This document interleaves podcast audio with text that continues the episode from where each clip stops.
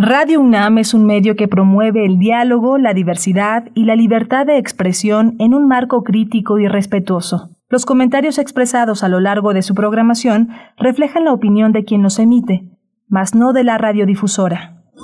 Radio UNAM presenta Primer Movimiento, El Mundo desde la Universidad. Hola, buenos días. Ya son las 7.03 de la mañana y la bandera nacional está muy izada en este 24 de febrero en el que muchas escuelas, todas las escuelas del país, tendrán que recordar que es uno de nuestros símbolos patrios y uno de los espacios de identidad más importantes en nuestro país. estamos enlazados ya a la radio Universidad de Chihuahua, como todos los días. Ciudad Cuauhtémoc, Ciudad Juárez y la gran ciudad de Chihuahua están en la misma frecuencia en el contenido de primer movimiento Gracias, gracias por hacernos parte de su mañana de 7 a 8 estarán con nosotros en el espacio de la Ciudad de México.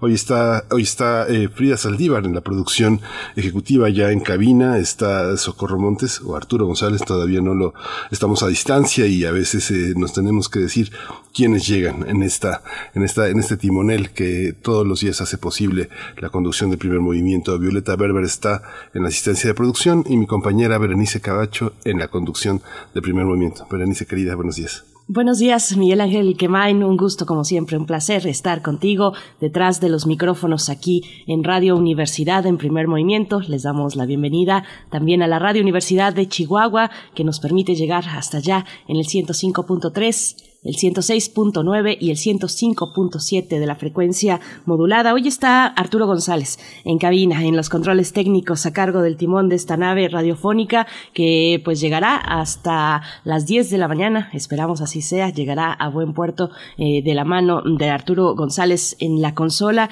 Y como ya dices Frida Saldívar en la producción ejecutiva. Y tendremos eh, contenidos diversos hoy jueves, jueves 24 de febrero, sí, día de la bandera, pues eh, qué, qué extraña imagen después del aislamiento, después de los meses y meses de confinamiento, pues eh, pensar en cómo son las ceremonias ahora seguramente distintas pues en, eh, en, en, las escuelas de todo el país de educación básica en su ceremonia de Día de la Bandera, pues bueno, y coméntenos, coméntenos en redes sociales cómo, cómo amanecen esta mañana. Hoy tendremos nosotros para, para iniciar la presentación de la curaduría musical de este día jueves a cargo de Bruno Bartra. Él está todos los jueves compartiendo música, una selección musical para la audiencia de primer movimiento. Bruno Bartra es etnomusicólogo, sociólogo, periodista y DJ con más de dos décadas de experiencia, autor del libro Fronteras Reconfiguradas, Balcanes Mexicanos, Hip Hop Chicano, Jarocho Estadounidense y las nuevas nociones de patria.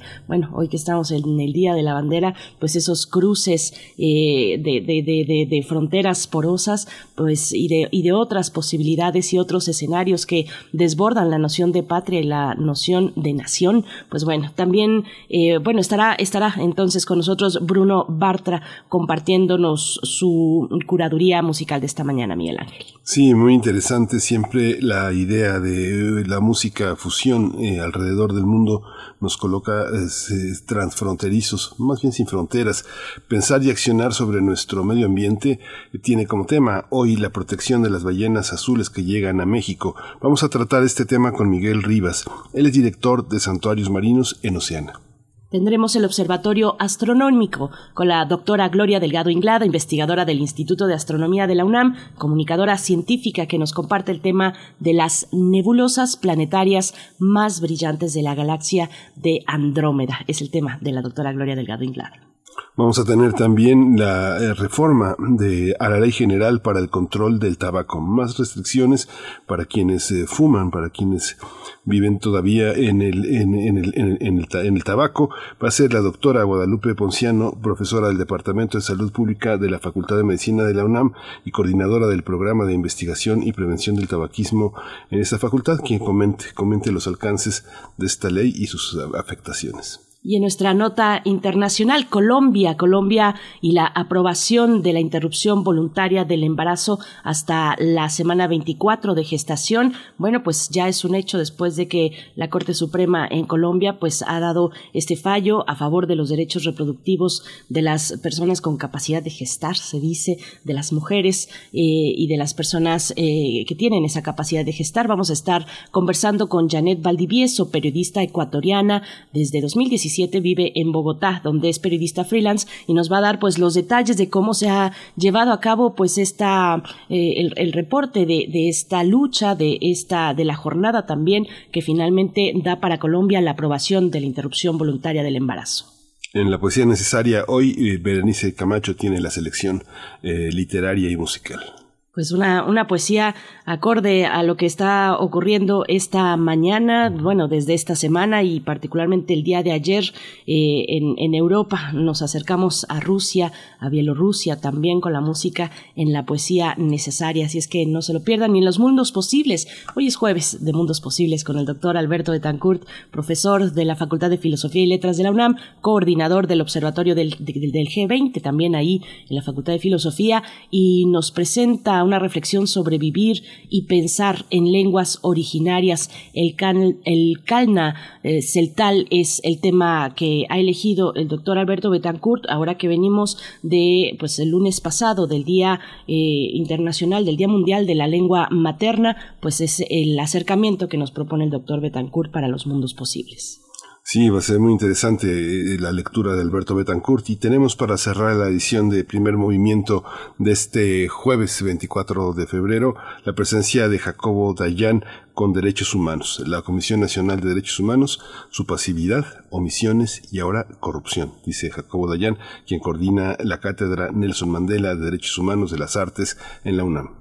Nosotros leemos sus comentarios en redes sociales, compártanos eh, reflexiones, comentarios, los buenos días, postales, en fin, lo que ustedes quieran, GIFs, eh, lo que quieran compartirnos, siempre, pues por supuesto en el, en el ánimo del respeto y del diálogo, pues son bienvenidos sus comentarios en redes sociales, arroba P Movimiento, estamos así en Twitter y en Facebook, primer movimiento UNAM, pues cuéntenos cómo han vivido también desde acá o desde donde sea que nos escuchen, pues está estos momentos de tensión en el, en el mundo, pues difícil pegar el ojo durante la madrugada, Miguel Ángel, con estas, con estos escenarios, con este avance de un conflicto, pues que ahora se está eh, materializando ya en, en encuentros eh, bélicos, en encuentros armados, estratégicos, en fin, pero pues ahí está la tensión, la tensión bélica en el, en, entre Rusia y Ucrania. Pues vamos, vamos ya con nuestra información sobre COVID-19, información nacional, internacional y diversas cuestiones también de la UNAM. COVID-19. Ante la pandemia, sigamos informados. Radio UNAM. En nuestro país, la Secretaría de Salud informó que en las últimas 24 horas se registraron 449 nuevos lamentables decesos, por lo que el número de fallecimientos por la enfermedad de COVID-19 aumentó en México a 316.941. De acuerdo con el informe técnico que ofrecieron ayer las autoridades sanitarias, en este mismo periodo se registraron 18.671 nuevos contagios, un aumento considerable, por lo que los casos confirmados acumulados aumentan a 5.455.237, mientras que las dosis de las diferentes vacunas aplicadas contra COVID-19 suman 179.274.307. En información internacional, la Organización Panamericana de la Salud informó que después de seis meses consecutivos de aumento de muertes por COVID-19 en el continente americano, la semana se constató una, en la semana se constató una disminución de las defunciones por primera vez desde el comienzo de la llegada de la variante Omicron. Carissa Etienne, directora de la OPS de la Organización Panamericana de Salud, indicó que la reducción registrada fue de 9% en los fallecimientos y un descenso en los contagios del 28% en relación a la semana anterior. En información de la UNAM, hoy se conmemora el Día de la Bandera establecido en 1934, pero reconocido en 1940 gracias al derecho del entonces, eh, perdón, al decreto del entonces presidente Lázaro Cárdenas del Río. De acuerdo con Jorge Eugenio tras los ceros Hernández, la bandera mexicana ha superado su bicentenario y durante ese trayecto se ha transformado y adquirido connotaciones que hoy no tenemos por qué renunciar. Este experto dijo que por su historia, este lábaro patrio no es un símbolo religioso, sino nacional, que reúne y representa muchísima historia. Recomendaciones culturales. Este jueves continúan las actividades del primer encuentro internacional Nombrar la gestión cultural contemporánea. Este jueves el tema es legislar y a las 10 de la mañana la conferencia magistral abordará el impacto de la pandemia de COVID-19 en las culturas y los derechos culturales a cargo de la doctora Karima Benune, ex relatora especial para los derechos culturales. Esta transmisión se podrá ver en vivo y va a estar disponible después en el canal de YouTube en la Cátedra Internacional Inés Amor en Gestión Cultural. Así que bueno, anímese, es, es, un, es un espacio muy importante eh, después del primer movimiento, podrá verlo en vivo, pero si no tiene tiempo, en la transmisión diferida que hace el canal de YouTube. Así es, en su repositorio lo pueden encontrar ahí en YouTube. Y nosotros vamos a escuchar de qué, de qué trata, de qué va la curaduría musical de esta mañana. Bruno Bartra nos envía, pues es un poco eh, seguir el hilo de la curaduría de la semana pasada que se quedó un poquito en pausa. Algunas de las propuestas no salieron por, por cuestiones de tiempo, pero las retomamos, las retoma Bruno Bartra y el tema es Alrededor del Mundo, un panorama de la música fusión, una segunda entrega Vamos a escuchar a Bruno Bartra. Curadores musicales de primer movimiento.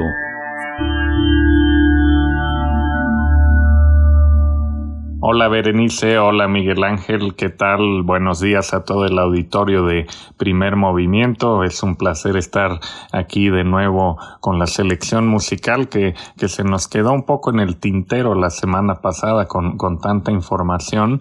Eh, pero bueno, alcanzamos a escuchar algo de Brasil y de México, algo de swing y de, y de música afro-brasileña tropical. Pero vamos a continuar hoy con ese recorrido musical eh, por el mundo y sus fusiones y la siguiente parada que quedó pendiente fue en Turquía, en Estambul, con la banda Jumbus Jemat y la pieza Atim Arab. Aquí lo interesante es que esta es una banda que, que inició pues, hace ya más de casi dos décadas, de hecho, en, en Estambul, tocaba en el underground de dicha ciudad y en, en una gira que tuvieron pequeña hacia las playas de Turquía, eh, se toparon con Chantel, DJ alemán que, que es uno de los principales encargados de, la revitalización de la música balcánica y bueno, eh, Chantal los escuchó ahí en la playa, le gustó mucho, eh, les propuso eh, producirles un disco y bueno, al año siguiente, esto fue en el 2020, salió el álbum precisamente llamado Istanbul, que tiene esta pieza donde verán que hay como una mezcla de rock, de música disco y desde luego música tradicional turca. Ya de ahí nos vamos a ir para Camerún a escuchar un clásico de Manu Dibango. Eh, Manu Dibango fue uno de los grandes saxofonistas eh, eh, cameruneses y en general de, todo el mundo que falleció eh, muy al inicio de la pandemia a causa de, la COVID-19. pero bueno, nos dejó su, su música extraordinaria. la pieza que vamos a escuchar es una grabación remasterizada de Dícalo, originalmente lanzada en los años 70, remasterizada en los 90 y que tiene un sonido que, que no deja de, de, sentirse muy actual, muy poderoso y sobre todo lo que destaca, desde luego, es, es la cadencia, la fuerza, la energía del saxofón. Eh, así que bueno, escuchemos algo del soul africano también, o escucharemos algo de soul africano también con, con Dícalo de, de Manu Dibango desde Camerún. Y para cerrar, nos vamos a ir volando hasta China, una región eh, al suroeste de China, el Yunnan y de ahí es la banda Shanren. Eh, escucharemos la pieza Drinking Song que como en general todo el álbum que, lanzaron hace ya unos tres años eh, de Left Foot Dance of the G eh, retoma igual elementos eh, de música tradicional de una minoría china de esta región y le agrega, eh, le agrega instrumentos, ritmos y sensibilidad del rock. Así que bueno, así será nuestro, nuestra continuación del recorrido global de esta primera curaduría y, y, bueno, pues con algunos recorridos globales o por géneros y demás más adelante. Pero bueno, les mando un abrazo, espero que disfruten la música. soy Bruno Bartra y bueno, pues a gozar.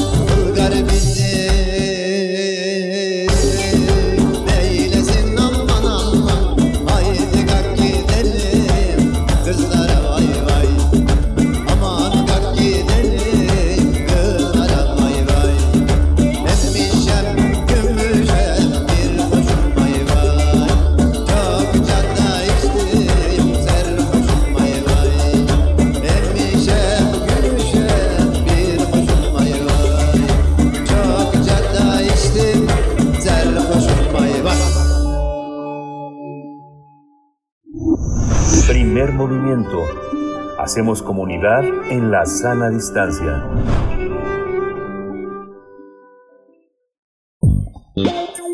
Pensar y accionar sobre nuestra relación con el ecosistema. Febrero y marzo son dos meses en los que son posibles los avistamientos de ballenas en Bahía de Loreto, en Baja California Sur. Por eso la Organización Internacional Oceana alerta que es importante proteger el área natural ya protegida en México, porque ahí llega la ballena azul para alimentarse, reproducirse y brindar cuidado a sus crías. El informe más reciente de esta organización revela que estos animales enfrentan la contaminación de las aguas y la sobrepesca porque dañan las zonas donde buscan su, bueno, estos elementos a causa de los humanos dañan las zonas donde estas, eh, estos animales buscan su alimento. El krill es un pequeño crustáceo del que se alimentan las ballenas y es altamente sensible al estrés ambiental, así que cuando las aguas son afectadas por contaminación, temperaturas, materia fecal, aguas residuales o bien por plásticos, se pone en riesgo a estos mamíferos marinos que se quedan sin alimento. La Organización Oceana destaca que es importante cuidar la vida de las ballenas, impidiendo su caza, pero además destaca que el cuidado del medio ambiente es fundamental debido a que genera empleos y muchas personas dependen del turismo responsable para avistamientos de ballenas. Oceana reitera su disposición para trabajar en conjunto con la autoridad mexicana para asegurar la protección de zonas clave para la biodiversidad de nuestro país. Tendremos una conversación sobre la protección de la ballena azul en México, la contaminación y la sobrepesca en sus zonas de alimentación. Nos acompaña esta mañana Miguel Rivas. Él es director de Santuarios Marinos en Oaxaca. Miguel Rivas, gracias, gracias por estar con nosotros esta mañana y compartir pues este relevante tema en esta temporada, en esta época de la llegada de la ballena azul a México. Gracias, bienvenido. Hola Berenice, Miguel Ángel, muy buenos días. Eh, primero que todo, gracias por la invitación y pues como ustedes mencionaban, ¿no? Estamos en una temporada en la que muchos vamos a poder avistar ballenas, ¿no? Estos animales enormes, ¿no? Que nos hacen sentir muy pequeños en, la naturaleza. Y lo importante es cuidarlos, es conservarlos. Hace muchos años ya que muchos países han, han suscrito el, este convenio internacional para evitar la caza de los animales, pero hoy nos queda la otra tarea pendiente, la tarea que ustedes mencionaban, la del cuidado y protección del hábitat y sobre todo de mantener el alimento que estas ballenas necesitan para poder llegar a México cada año. Es muy curioso, Miguel. Fíjate que alguna vez tuve oportunidad de ir con una comisión de la UNAM eh, a este avistamiento y bueno, eh, es una cosa que se pretende turística, pero prácticamente toda la comunidad que asiste a estos avistamientos pues muchos son académicos, van con sus hijos y su familia, pero académicos. Es un turismo muy especial donde viene gente de todo el planeta a ver este, este espacio en un clima verdaderamente extraordinario que es el de nuestro país, en este, esta zona norte. Cuéntanos cómo, cómo ha sido esta, esta, estos avistamientos durante la pandemia y cómo el mar ha recibido de una manera tan, tan creciente todos los contaminantes que se pueden ya ver en la zona.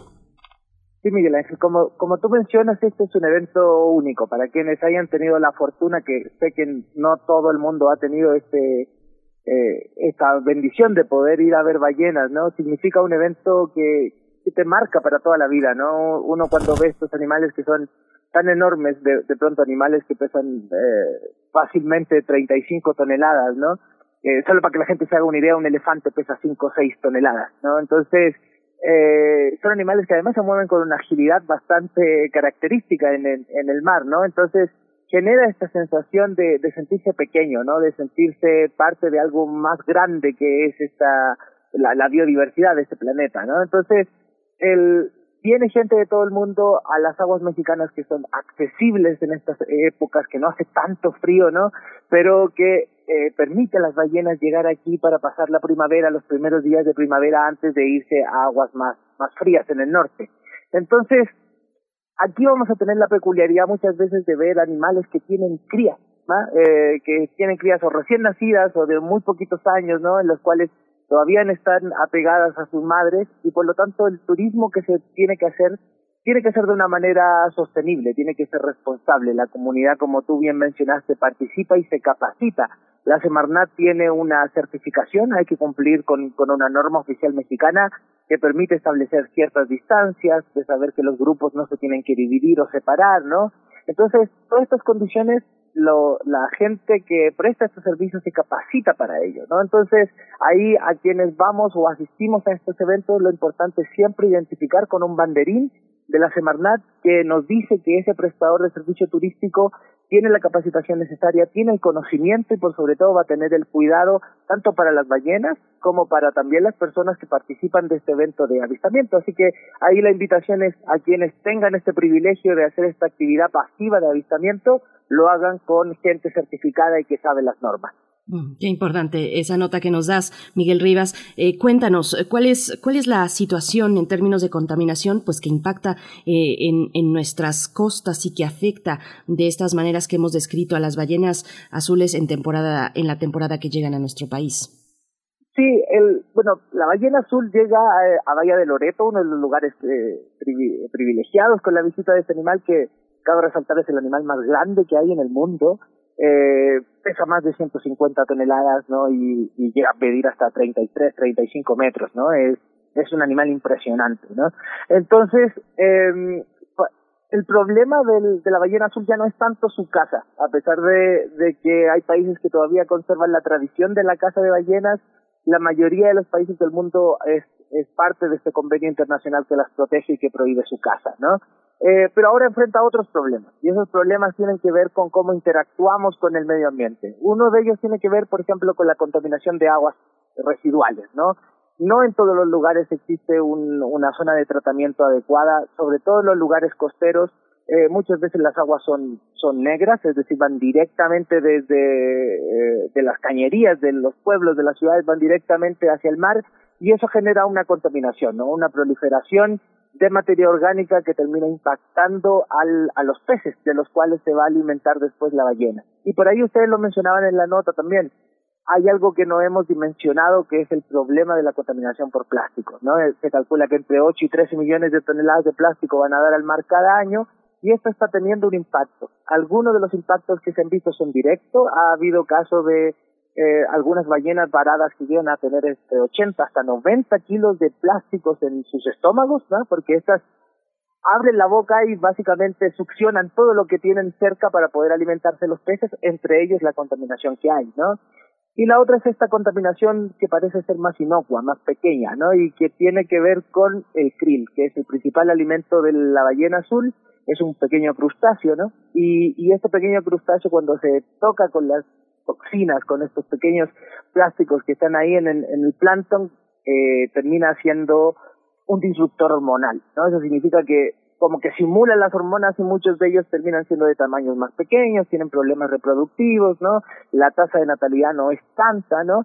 Y eso significa que hay menos comida para las gallinas. Se traduce en que las gallinas tienen menos que comer y por lo tanto las estamos sometiendo a un estrés ambiental por contaminación que no deberían tener, que nosotros deberíamos tener las precauciones de eh, regular, prohibir incluso algunos artículos plásticos que son totalmente innecesarios y por supuesto contar con un buen diseño de, de tratamiento de aguas residuales para que no llegue la contaminación al mar. Esta, esta visión, ¿cuánto, cuánto el periodo de vida de una ballena, cuánto abarca? ¿Cuántas veces eh, viene una ballena azul a México? ¿Y en qué periodo de su vida es el más importante en, el, en, su navegación en aguas nacionales? Pues hay que considerar que muchas de ellas vienen desde pequeñas, ¿no? Como mencionaba, muchas veces viene la madre y la cría y, y lo hacen, incluso podrían hacerlo cada año, ¿no? Eh, hay que reconocer que no siempre llegan al mismo lugar, ¿no? Sino que las dimensiones geográficas de las que se mueven las ballenas, que básicamente la ballena azul es todo el planeta, eh, no necesariamente, por ejemplo, si la vemos una en Bahía de Loreto, significa que el otro año la vamos a ver la misma en Bahía de Loreto, puede ser, pero pero puede ser que visite una zona más al sur, un poco más al norte, ¿no? Eso es lo que voy, que no es particularmente un sitio, sino una zona geográfica que ellas visitan, ¿no? Y podría, y esta visita podría ser recurrente cada año incluso eh, en estos periodos migratorios que hemos hablado de cómo las ballenas vienen hacia, hacia el sur en invierno, incluso llegan a Costa Rica, a, Nicaragua, mucho más al sur de México, y en esta etapa entonces ellas están de regreso, eh, volviendo al, a, a, las aguas más gélidas y llegan aquí a alimentarse, a reproducirse incluso, y muchas de ellas en, en el periodo de engorda de las crías, en el cual tienen que acumular grasa para poder eh, resistir las aguas más gélidas que están que están en el norte del planeta. ¿Y cuántas veces podrían hacerlo? Pues podrían hacerlo todos los años de su vida, unos 50, 60 años, y, podrían hacerlo sin problema todos ellos.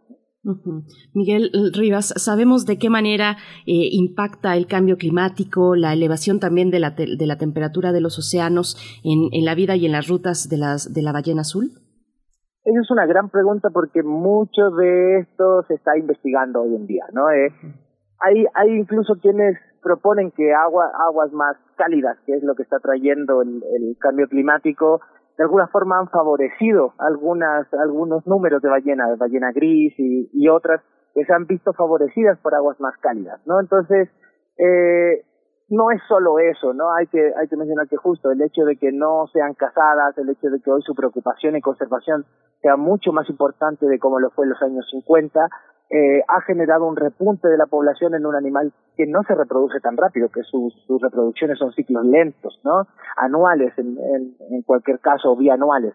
Entonces, eh, eso ha traído como una, una disyuntiva en la, en la academia, ¿no? Saber si el cambio climático está favoreciendo algunas especies, eso podría pasar y algunas especies de ballenas se podrían ver favorecidas, pero trae otros problemas, que es que cambia las corrientes, y el cambio de las corrientes trae consigo migración de las especies de las cuales ellas también se alimentan, ¿no? Y por lo tanto, aunque aguas más cálidas en algunas especies podría traducirse en mejores condiciones, generalmente va a tener eh, efectos negativos por la migración de muchas especies y por lo tanto viajes más largos, más fatigosos en busca del alimento en este caso y, y que por lo tanto no sabemos bien la respuesta correcta de a quién podría beneficiar y a quién podría perjudicar todavía el cambio climático pero eh, es una situación que hay que entender, que hay que investigar, sobre todo porque quizás no, ve, no vemos el efecto directo en estas especies tan grandes, pero sí lo vemos en poblaciones, en cardúmenes de peces que están migrando y están yendo a, a otros lugares, por lo cual eh, básicamente están disminuyendo la alimentación de algunas ballenas. Miguel, esta, este, eh, ¿se hace marcaje, seguimiento de ballenas en, México? ¿Quiénes hacen el seguimiento y marcaje de ballenas y qué importancia, eh, de, qué parte de la investigación eh, se hace, se hace en, en, México en este sentido? Pues hay una comunidad internacional que de investigadores que justamente hacen estos rastreos. Hay, hay, hay páginas de, de, los, de estos sitios de investigación en los cuales se pueden ver eh, no sé si en tiempo real, pero al menos podemos ver las rutas migratorias, podemos ver por dónde pasan eh, las ballenas. Y en ese sentido, tanto eh, la UNAM, el CICIMAR han tenido eh, centros de investigación de investigadores que han contribuido a generar los datos, a hacer este monitoreo. Eh, puede que muchos de los sensores que se hayan puesto no, no se hayan puesto aquí, quizás haya ocurrido en, en, con otros centros de investigación, pero lo que sí hay es un monitoreo constante, ¿no? Un monitoreo de esta de estas rutas migratorias y, y ahí es donde el conocimiento que podemos acumular de años eh, importa muchísimo porque un, un problema que podría traer eh, para las ballenas eh, o que podríamos solucionar conociendo sus rutas es la de los barcos, ¿no? El tráfico marino que,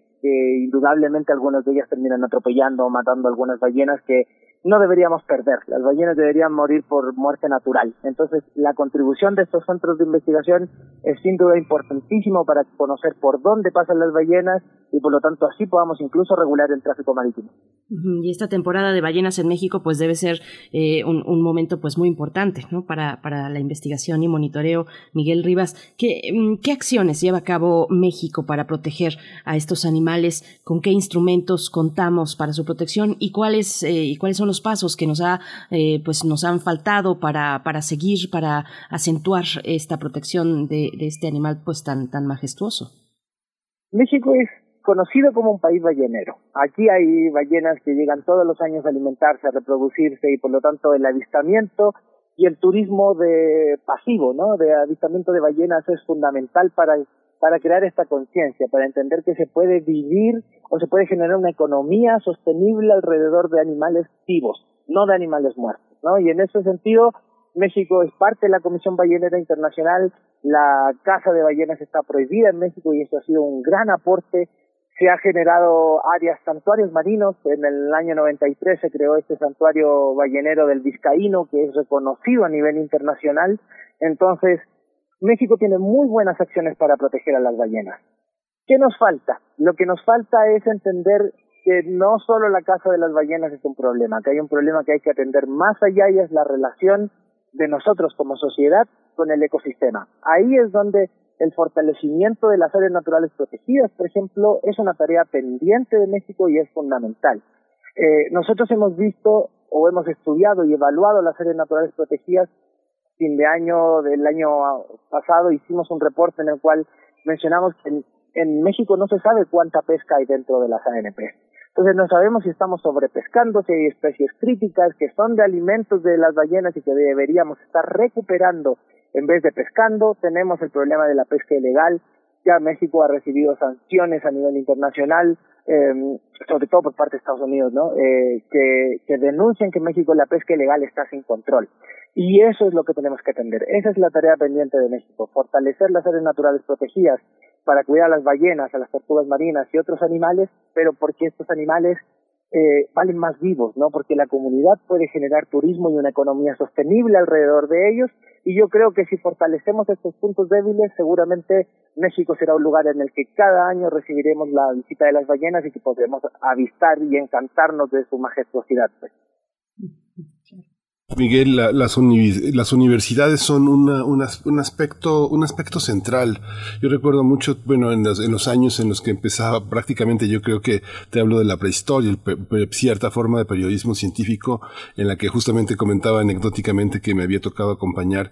Me tocó acompañar justamente al doctor José de la Herrán, que hace algunos meses cumplió 96 años y que fue una de las personas que le dio un enorme apoyo cuando estaba en el Instituto de Astronomía de la UNAM a la parte de Ensenada, el Instituto de Astronomía de la UNAM tiene una sede en Ensenada, que es un apoyo de, en Baja California del, Observatorio de San Pedro Mártir, y justamente los científicos que siempre están ahí son muy jóvenes, la gente que estudia limnología en la UNAM, oceanografía, todo, todo este personal que es muy joven, es, son parte fundamental de los, de los apoyos de Semarnat. No sé, esta colaboración con las universidades, con la Universidad este, de Baja California, ¿Cómo se da? ¿Ustedes tienen vínculos? Eh, ¿Hay una hay una presencia importante, determinante de los de los eh, académicos? Sí, a ver, totalmente lo que tú mencionas. Eh, México como país ballenero ha tenido grandes eminencias de investigadores que han dedicado su vida al, tanto al trabajo como a la protección de estos animales, generando el conocimiento que se necesita para saber a qué venían a México, cuál cómo nosotros les podemos ayudar, ¿no? Y gran parte de las recomendaciones que hoy se hacen tiene que ver con el conocimiento acumulado por instituciones como la UNAM y otros centros de investigación que han contribuido históricamente al, conocimiento y la conservación de las ballenas. Y nosotros desde Oceana siempre estamos trabajando con investigadores, muchos de ellos jóvenes, eh, muchos de ellos doctorantes que eh, que están iniciando o consolidando su carrera académica y, y, nuestra tarea es esa, ¿no? Ver cómo podemos conservar, proteger a los océanos y como organización de la sociedad civil, para nosotros la alianza con, con entes eh, tanto gubernamentales como de investigación y de la academia es importantísimo. Todos los reportes que nosotros generamos, todas las sugerencias que podemos hacerle al gobierno federal en torno a la protección y conservación tanto de las ballenas como de otras especies y hábitats marinos, lo hacemos con el apoyo de investigaciones de eh, grandes investigadores y estudiantes doctorantes que nos ayudan a generar esta información. Así que, sin duda, lo que tú mencionas es parte de un conocimiento histórico que ha tenido México, un reconocimiento internacional y que nosotros desde la sociedad civil eh, empujamos a que se fortalezca, a que se genere de manera independiente también, ¿no? Y, que por lo tanto sus investigaciones contribuyan a la conservación de la biodiversidad. Miguel, ustedes desde Oceana enfocan pues eh, una parte muy importante de su reporte respecto a la protección de ballena azul en el fortalecimiento de las áreas naturales protegidas. ¿Cómo, cómo mejorar este sistema de áreas naturales protegidas en México? ¿Cuáles son las propuestas que están realizando desde este informe? Áreas naturales protegidas marinas insuficientes para proteger manglares y arrecifes. Sí, nosotros hicimos una evaluación del, de 39 ANPs, las 37 marinas y dos de gran importancia costera, ¿no? que tienen una, una gran superficie y por lo tanto influyen en el mar. Y, y en esa en esa evaluación nos dimos cuenta que hay mucho por hacer, ¿no? Que que hay mucho que se hecho bien, eso es, importante reconocerlo, hay áreas naturales protegidas que incluso tienen certificaciones y reconocimientos internacionales, pero hay una tarea que está pendiente y esa tarea pendiente tiene que ver con cómo visualizamos un sistema eh, completo, ¿no? De, lo medular hasta lo holístico de cómo funcionan las áreas naturales protegidas, que parece ser un sistema aislado, segmentado, que en algunas áreas naturales protegidas incluso ni siquiera hay eh, metas claras, cosas que se tengan que, que se sepa que se tienen que cumplir. Es decir, que alguien pueda administrar un área natural protegida y no saber ni siquiera lo que tiene que hacer en ella, ¿no? Entonces, eh, ahí hay una tarea pendiente. Nosotros hemos dicho, el cuidado y protección de animales como las ballenas, como las tortugas, pasa por fortalecer el sistema de áreas naturales protegidas y, y ahí algunas de las recomendaciones que nosotros hicimos, que, en general hicimos 14 recomendaciones, pero algunas de ellas eh, muy, muy rápido y simple de entender es tenemos que saber cuánto y cómo se pesca en las ANP. No puede ser que hoy estemos hablando de, datos que la autoridad debería manejar y que simplemente reporta como ausente, inexistente o que simplemente no los conocen, ¿no? Entonces, eh, ¿cuánta pesca ilegal hay dentro de las ANPs? ¿Por qué no hay monitoreo de las áreas naturales protegidas en torno a las embarcaciones que entran y que pescan? Por lo tanto, si tienen permisos de pesca, deberíamos poder rastrearlas y saber que esos permisos de, pesca se estén cumpliendo, ¿no? Es decir, que se pesque para lo que se dio permiso y no para, y no para otra cosa. Por ahí también nosotros reportábamos que hay pesca en áreas núcleo, cuando las áreas núcleo de una ANP son donde no se hacen actividades extractivas, porque ahí existe eh, un, ecosistema tan importante que se tiene que cuidar, que es muy frágil. Y aún así nosotros encontrábamos a la Conapesca dando permisos para pescar dentro de zonas núcleo de ANP. Y eso, eh, pues no puede ser, es una falta de coordinación entre autoridades que, incluso no necesita más presupuesto. Siempre hablamos de la CONAM, no tiene presupuesto, que, que este pues nunca alcanza. Por ahí el comisionado anterior decía apenas alcanza hasta el 70% de las actividades que reporta la CONAM. Eh, pues algunas de ellas ni siquiera necesitan presupuesto, necesitan voluntad política. Y ese es el problema, que hoy esta división entre pesca a un, a un sector totalmente productivo y, las áreas naturales protegidas que son del sector ambiental no tienen una coordinación entre sí tal vez simplemente coordinar estas dos instituciones para que no haya pesca en zonas frágiles que es necesario proteger podría ser un gran paso para que las ballenas cuando lleguen tengan que comer. Y esas son parte de las sugerencias que Oceana ha hecho al sistema de áreas naturales protegidas que creemos puede mejorar. Eh, Miguel, hay una, una, una, pregunta más. Te, preguntaba también la, relación que tiene toda esta parte con la, con, la, con la, con la pesca. La pesca, eh, tanto eh, en esa zona, ¿qué, ¿qué afectación tiene? ¿Hay un control sobre los buques que son eh, fundamentalmente extranjeros y la presencia, también uno sabe que hay una gran presencia de buques piratas que normalmente la Marina mantiene a raya, pero que todo el tiempo están este, las 24 horas están jugando con, como, como quien quiere pasarse una frontera, todo el tiempo están ahí. ¿Hay un control sobre lo que cargan y descargan este tipo de buques? Sí, es, es literal lo que tú mencionas, esta, esta idea de pasarte la frontera. El año pasado nosotros mencionábamos cómo hay embarcaciones que teniendo bandera extranjeras, muchas de ellas con bandera china, eh, vienen a pescar a aguas mexicanas y vienen a pescar a la zona exclusiva económica de México, ¿no? Eso eh, pues eso no, no debería suceder. Para eso hay un, hay un monitoreo satelital, pero de nada sirve que tengamos un monitoreo si nosotros no tenemos una autoridad competente para rastrear y para prevenir e incluso impedir y denunciar esta pesca ilegal, ¿no? Nosotros hemos sido enfáticos en decir que el monitoreo de embarcaciones tiene que ser algo que sea transparente, que sea información que la gente pueda consultar en tiempo real y sobre todo que otras dependencias de gobierno puedan tener acceso a esa información. Hoy día hay un rastreo satelital eh, tanto de embarcaciones mayores como embarcaciones medianas que se puede hacer, que, que es posible hacerlo en tiempo real. Nosotros generamos una plataforma eh, que desde Oceana empujamos que se llama Global Fishing Watch, que básicamente es un, un Google Maps donde están todos los puntos donde hay embarcaciones pescando casi en tiempo real y por lo tanto se podría hacer un trabajo más exhaustivo de la autoridad para combatir esta pesca que viene de grandes buques extranjeros que, poco les interesa la sustentabilidad, sino que llegan a arrasar con los mares, ¿no? Y, y, y gran parte de esta, de esta producción incluso a veces es para alimentar ganado. Terminamos haciendo harina de pescado con esta masa eh, biológica del mar. Entonces es algo que es totalmente insostenible, ¿no? Ahí la autoridad tiene tiene una responsabilidad y una misión. La primera es aprobar una, una norma de trazabilidad que está congelada, que la Conapesca no ha querido avanzar y creemos que si tuviéramos una norma de trazabilidad podríamos saber de dónde vienen los productos del mar, cómo, cómo van, cómo los podemos rastrear desde el barco, desde que son pescados hasta el plato que es cuando lo consumimos, ¿no? Entonces, eso haría que los consumidores tuviéramos más información, pudiéramos decidir qué comprar y qué no comprar pero también que la autoridad pudiera hacer monitoreo de todo esto, ¿no? De, de saber quién está pescando de manera legal, quién lo hace de manera sostenible y de quién no, pero hoy la pesca es un desorden y lamentablemente el comisionado de, pesca tampoco parece tener la voluntad política de ordenarlo, ¿no? Entonces ahí el llamado es urgente a la autoridad. Tenemos que mejorar el rastreo, fiscalización y la inspección y vigilancia en México para ordenar la pesca.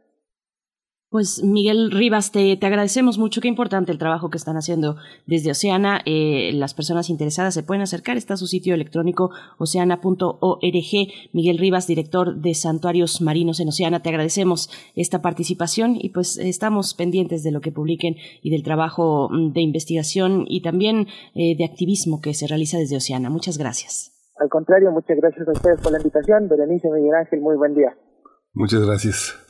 Qué fascinante, es, interesantísimo todo este, todo este espacio, ¿no? Que tendremos que volver a ese, a ese horizonte, Berenice. Así es, y tuvimos recientemente en esta cuestión, pues en este conflicto eh, a principios de mes, donde las embarcaciones mexicanas en el Golfo de México, pues fueron impedidas de comerciar, de, de, transitar, pues hacia los Estados Unidos, estas, esta serie de sanciones que impuso el gobierno de los Estados Unidos para México, pues tuvimos también la participación de Oceana, tienen un trabajo muy activo, muy relevante, así es que bueno, oceana.org, el sitio electrónico para tener pues más detalles de los proyectos que llevan a cabo. Nosotros vamos a ir con música ya anunciaba eh, nuestro querido Bruno Bartra la selección de esta semana. La curaduría musical toca el cargo de este gran saxofonista camerunés que, bueno, es saxofonista, pero también es eh, compositor, bueno, fue compositor, director de orquesta, autor, en fin, eh, Manu Divango desde Camerún, Dicalo es la canción que suena en estos momentos ya.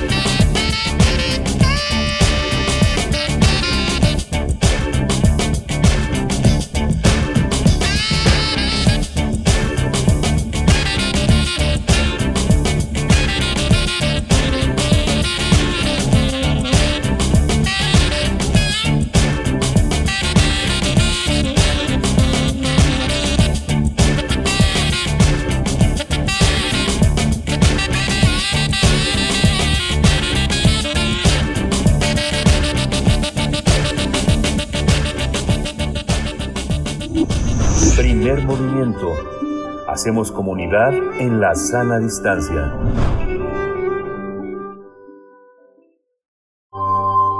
Del brazo de Orión al universo. Observatorio Astronómico.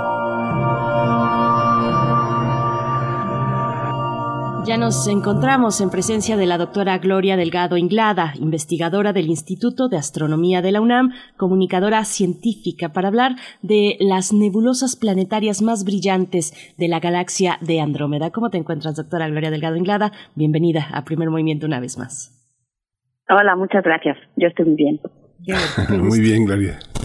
Cuéntanos, por favor. Bueno, sí, pues hoy les quiero contar una historia muy, muy especial y es especial para mí porque por un lado trata sobre nebulosas planetarias, que es lo que yo he estudiado durante toda mi carrera como investigadora, así que no soy objetiva, son los objetos astronómicos más bonitos e interesantes del universo, pero además eh, también el motivo es especial porque la protagonista del artículo de hoy es Rebeca Galera Rosillo, que ella lamentablemente falleció en 2020 mientras era estudiante de doctorado y trabajaba justamente en este artículo.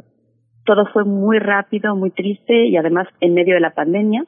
Yo aproveché hace unos días para hablar con Jorge García Rojas, que es un amigo mío y también es parte de este artículo, y le pedí que me describiera en unas pocas palabras a Rebeca para compartirlo con ustedes. Y él destaca su alegría, que según él desbordaba y además transmitía solamente con la mirada, y también resalta su pasión, no solo por la astronomía, sino también por la música, por el arte y su solidaridad. Era muy solidaria con la gente y con muchas causas.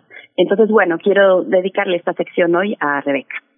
Y para comenzar, pues vamos a ver qué es una nebulosa planetaria. Pues nuestro Sol es una estrella que ya he hablado varias veces, que es clasificada como de baja masa.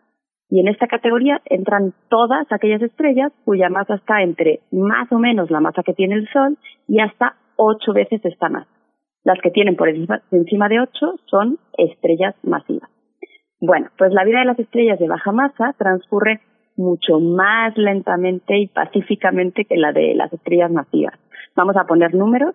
Mientras que una estrella de, por ejemplo, 10 masas solares vive unos 20 millones de años, cuando nuestro Sol muera, habrán transcurrido unos 9.000 millones de años desde que nació, que en comparación pues es una eternidad. En estos momentos el Sol está a mitad de su vida y dentro de unos 4.500 millones de años pues empezará a acercarse a su final. Llegará a la etapa que conocemos como gigante roja, eh, gigante porque el Sol se va a expandir muchísimo, entre 100 y 1000 veces más grande será que de lo que es ahora, y también se dice roja porque su temperatura en la superficie va a pasar de 5.800 grados, que es actualmente, a 2.000 o 3.000 grados. Claro que eso, 2.000 o 3.000 grados, para nosotros pues, pues puede ser un infierno, pero en el contexto de las estrellas, pues se va a volver una estrella fría. Por ejemplo, las estrellas azules como Rigel, que está en la constelación de Orión, pues tiene unas 20.000 o 30.000 grados, ¿no? Entonces son estrellas calientes. Volviendo al final de la vida de estas estrellas, del tipo solar, pues llegan a esa fase gigante roja, se les acaba el combustible y entonces pasan de una vida estable a una vida inestable. Por un lado, el núcleo se comprime y se convierte en una enana blanca y su envoltura, sus capas más externas, son lanzadas al espacio y empiezan a iluminarse cuando reciben los fotones de la estrella. Estos cadáveres estelares es lo que llamamos nebulosas planetarias o, como las llamaba Rebeca, luciérnagas cósmicas, porque viven poco, brillan mucho y son hermosas. Bueno, después de unos 10.000 o 20.000 años, el gas de estas luciérnagas se funde con el gas del medio interestelar, se enfría y deja de brillar. La nebulosa planetaria desaparece. Hay un parámetro que es muy interesante en las nebulosas planetarias que se llama función de luminosidad de las nebulosas planetarias. Aunque suena complicado, solo lo que nos está diciendo es cuántas nebulosas planetarias hay con una luminosidad concreta. Y esto se ha medido en más de 50 galaxias. Se usa una línea específica de emisión del átomo del oxígeno dos veces ionizado, pues un átomo de oxígeno al que le faltan dos electrones, y entonces este ion emite fotones de una longitud de onda muy específica, 5007 Armstrong, y entonces se pueden recopilar y calcular la luminosidad de un montón de nebulosas planetarias. Y se encuentran pues unas que son más luminosas y otras menos. Lo curioso es que cuando se hacen muchas galaxias se encuentra que las nebulosas planetarias más brillantes todas tienen la misma luminosidad sin importar en qué tipo de galaxia eh, estén. Y algunos de ustedes pensarán, ¿y esto es un problema o por qué nos estás hablando de esto? ¿no? Bueno, pues como ya mencioné, las nebulosas planetarias vienen de estrellas que tienen masas variadas y se espera que tengan un tiempo de vida muy diferente. Una estrella de una masa solar vive unos 9.000 millones de años, como ya comenté. Una de cinco masas solares pues vive tan solo 70 millones de años, que es 100 veces menos. Esto es muy importante porque en el universo hay galaxias viejas, como las elípticas, en las que ya hace muchísimo tiempo que no se están formando nuevas estrellas. Entonces, no podemos ver las nebulosas planetarias de progenitoras más masivas porque ya pasó tiempo suficiente desde que se detuvo la formación de estrellas y entonces estas estrellas ya se murieron, pasaron por su fase de nebulosa planetaria y se desaparecieron, no se ven. Eh, recuerden o no sé si lo he dicho, que dura 10.000 o 20.000 años, o sea, es una fase muy efímera, muy cortita, ¿no? Entonces, en estas galaxias solo esperamos encontrar nebulosas planetarias que vienen de estrellas muy parecidas al Sol, una masa solar, dos masas solares, algo así. En cambio, en galaxias como la nuestra, que es una galaxia espiral y que todavía forma estrellas, ahí podemos encontrar cualquier tipo de nebulosa planetaria que viene de cualquier estrella en el rango de una a ocho masas solares. Resumiendo, galaxias elípticas solo deben tener nebulosas planetarias de estrellas con masa parecida al Sol. Entonces, lo que esperaríamos es que las estrellas más brillantes en los diferentes tipos de galaxias pues tuvieran brillos diferentes porque vienen de estrellas diferentes. Y esto es un problema al que nos llevamos enfrentando ya décadas en la comunidad nebulosa. Tenemos algo que hemos encontrado observacionalmente, pero que no logramos explicar teóricamente. Con lo que sabemos de la evolución estelar y con lo que nos dicen los modelos, no hay forma de explicar lo que observamos. La parte positiva del problema es que este hallazgo, que no entendemos, nos puede, nos sirve de hecho para calcular distancias en el universo. Se lleva haciendo desde hace más de 30 años. Se usan las nebulosas planetarias como candelas. Y bueno, ahora sí, esto era el contexto que necesitábamos para el artículo, pero ¿qué es lo que trata este, este artículo? Que por cierto, se publicó hace más o menos un mes en la revista Astronomía and Astrophysics. Pues lo que hace un equipo de astrónomos es usar un telescopio de 10 metros que está en La Palma, en España, para observar algunas nebulosas planetarias de la galaxia de Andrómeda. La mitad de las que estudian son de las más brillantes que hay en la galaxia y otras no. Las van a usar como muestra de control. Su objetivo es conocer un poquito mejor a estas, a estas nebulosas planetarias muy brillantes, ver qué tienen de especial, cuál es su masa, la, o la masa de la estrella que las formó. Por cierto, que Andrómeda es una galaxia muy parecida a la nuestra y entonces esperaríamos encontrar nebulosas planetarias que vienen de cualquier eh, masa entre 1 y 8 masas solares.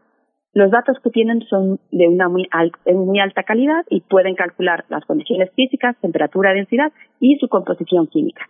Y a partir de la química y con modelos computacionales, ellos lo que encuentran es que las nebulosas planetarias más brillantes tienen masas de 1.5 veces la masa del Sol, es decir, muy parecidas. Y esto es lo importante, porque resulta que algo que se estaba dando por hecho, que las nebulosas planetarias más brillantes de las galaxias tienen que venir de estrellas masivas, pues no es así resulta que las estrellas de menor masa, con una masa un poquito mayor que la de nuestro Sol, las más comunes, las más abundantes, pueden producir nebulosas planetarias muy luminosas. Entonces, este trabajo resuelve el problema que teníamos, porque ahora encontramos que estas nebulosas planetarias más luminosas son nebulosas planetarias que podemos encontrar en cualquier tipo de galaxias, jóvenes y viejas.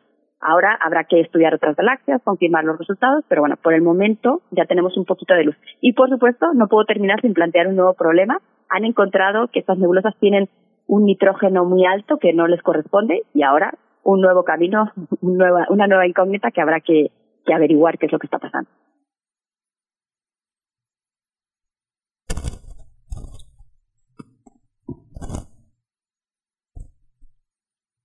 Nos quedamos eh, por acá, Miguel Ángel, pues eh, ya con el tiempo en realidad encima y, con este agradecimiento de, de, tu participación de esta, de esta mañana, doctora Gloria Delgado Inglada, qué, qué importante, qué interesante y pues qué escenarios, de verdad, eh, que, que, nos vuelan la cabeza. Un saludo a la comunidad nebulosa, como dices, a la que perteneces y que con tanto entusiasmo pues nos compartes los avances de esta investigación, pues con esta anotación en memoria de la científica Rebeca Galera. Te, te agradecemos mucho, doctora Gloria Delgado Inglada.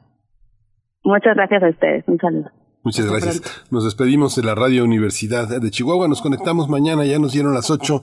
Ya nos, ya nos vamos al, al corte. Regresamos en un par de minutos. Síguenos en redes sociales. Encuéntranos en Facebook como Primer Movimiento y en Twitter como arroba PMovimiento. Hagamos comunidad.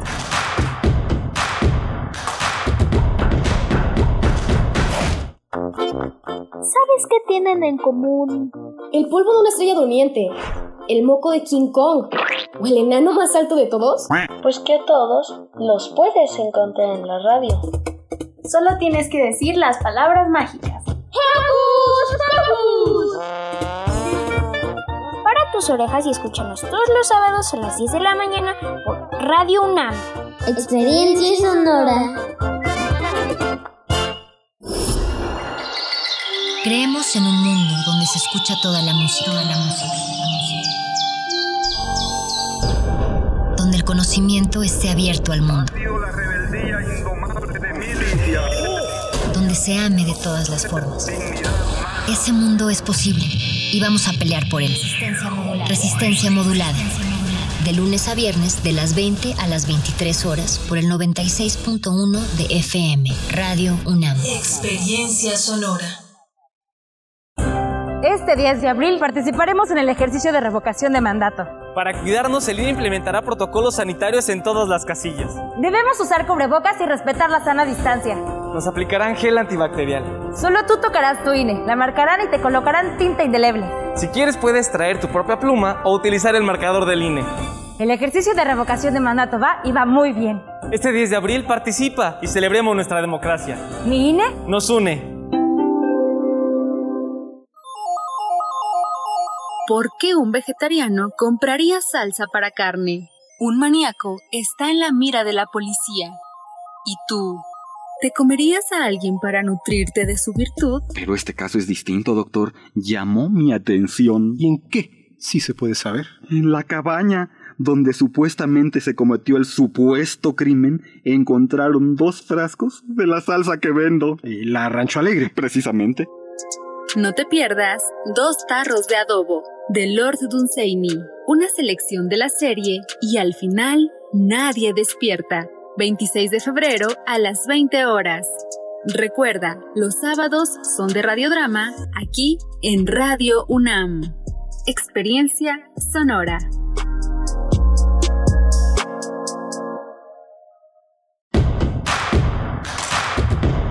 Queremos escucharte. Llámanos al 55 36 43 39 y al 55 36 89 89.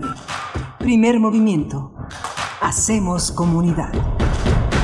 8 con 3 minutos, hora del centro del país. Les saludamos desde primer movimiento en Radio UNAM en el 96.1 de la frecuencia modulada y el 860 de AM y también a la radio Nicolaita que nos permite llegar durante esta hora en el 104.3 de la frecuencia modulada a Morelia. Un saludo a la Universidad Michoacana de San Nicolás de Hidalgo y a todos los que están pues escuchando, escuchando esta transmisión de todos los días de 7 a 10 de la mañana aquí en Radio UNAM.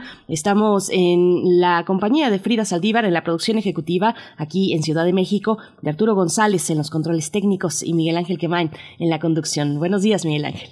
Hola, Berenice. Buenos días. Buenos días a todos nuestros amigos radioescuchas. Eh, venimos de una hora muy, muy interesante. Quien no tuvo oportunidad de escuchar la intervención de Miguel Rivas, director de Santuarios Marinos en Oceana, es, eh, es interesante volver a la, volver a estos espacios tan, tan interesantes donde la, los, los, el mundo académico tiene una presencia, una presencia fundamental.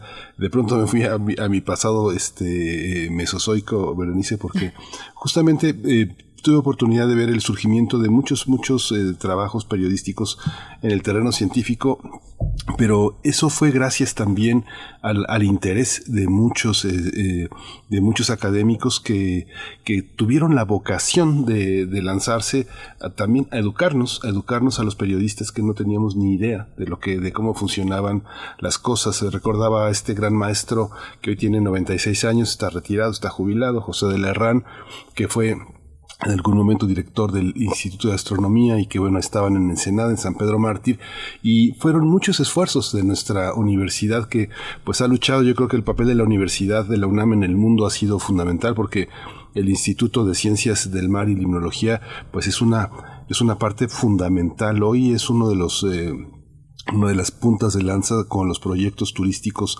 locales. Tiene una sede en Mazatlán que trabajaron desde hace ya muchos años, bueno, no tantos años, unos tres, cuatro años, en, eh, con apoyos internacionales para el tema de los plásticos eh, en, en, en, esa zona.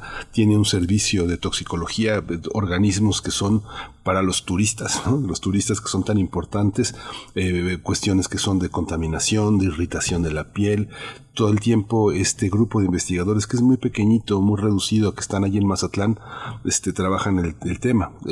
La mayor cantidad de gente del instituto está en Campeche, en Quintana Roo, pero la UNAM ha sido este fundamental y ha sido un trabajo de oceanólogos, eh, biólogos marinos, este geólogos marinos, eh, eh, este astrónomos que han sido, no sé, recuerdo Fierro, este Deborah Dutzin, Manuel Peinbert, toda una constelación que son pues prácticamente los fundadores de que tengamos un buen periodismo como ahora lo hace Gloria Delgado Inglada mirando al cielo pero también mirando al mar. Muy interesante estos temas. ¿no? Muy interesante. La hora anterior, pues sí, ahí a un lado del faro de Mazatlán, Miguel Ángel, donde está, donde se encuentra, pues uno de los dos buques de investigación científica en el mar de la UNAM, a un ladito del faro de Mazatlán. Saludos a Mazatlán, si nos están escuchando por allá, pues cuéntenos cómo amanecen esta mañana. Y tenemos eh, también saludos para quienes están eh, interactuando en redes sociales, quienes nos envían sus comentarios, se toman un tiempo de saludarnos, de enviarnos algún GIF, alguna, eh, pues algún un comentario. Está por acá Alfonso de Alba Arco, siempre presente y dando los buenos días. Dice jóvenes radialistas, amantes de la buena música, con la curaduría que tuvimos, que hemos tenido eh, y que tendremos los jueves con Bruno Bartra, pues ya empezamos a escuchar un poquito de esta selección musical que se quedó eh, pues un poco a la mitad la semana pasada y que continúa en la misma línea. Eh, el tema es alrededor del mundo, un panorama musical, mm, de, un panorama de la música fusión, la propuesta de Bruno Bartra. Nos dice refrancito por acá, muy buen día. Hoy sí, desde el principio, muy atento y emocionado por la curaduría, los temas desde las estrellas hasta las lenguas y los mundos posibles. Pero nos dice más adelante, he tenido el enorme privilegio de ir a ver a las ballenas y maravillarme con ese espectáculo. Efectivamente, éramos mucha gente, a mi parecer, eh, y los lancheros persiguiéndolas para que los turistas pudiéramos verlas. Eso fue hace varios años. Espero que sea muy distinto en la actualidad. Refrancito, muchas gracias. Bueno, a todos ustedes, Verónica Ocampo Torres está por acá. Dice, escuchemos radio. Miguel Ángel G. Mirán también está presente en redes sociales. En fin, gracias, gracias por sus comentarios. Nosotros vamos a tener por delante, pues, una hora en nuestra nota nacional hablando de la reforma de la ley general para el control del tabaco, una nueva reforma a esta ley general que suma pues restricciones a, las personas eh, que, tienen pues esta pues esta costumbre, este hábito o hasta esta enfermedad del tabaquismo. Vamos a estar conversando sobre estas reformas con la doctora Guadalupe Ponciano. Ella es profesora del Departamento de Salud Pública de la Facultad de Medicina de la UNAM y coordinadora del programa de investigación y prevención del tabaquismo ahí mismo en la Facultad de Medicina. Así es que, bueno, eh, si tienen dudas, si tienen comentarios, pues eh, son bien recibidos en redes sociales con este tema en nuestra nota nacional, la reforma a la Ley General del Control para el Control del Tabaco, Miguel Ángel. Sí, vamos a tener también la presencia de Colombia y la aprobación de la interrupción voluntaria del embarazo hasta la semana 24. El tema lo vamos a tratar con una periodista estupenda, Janet Valdivieso, que ella es de Ecuador y vive desde ya algunos años en Bogotá, donde este, colabora para distintos periódicos de Europa y de la región. Por supuesto, pues bueno, nosotros nos vamos ya directo con nuestra nota nacional. Primer movimiento. Hacemos comunidad en la sana distancia.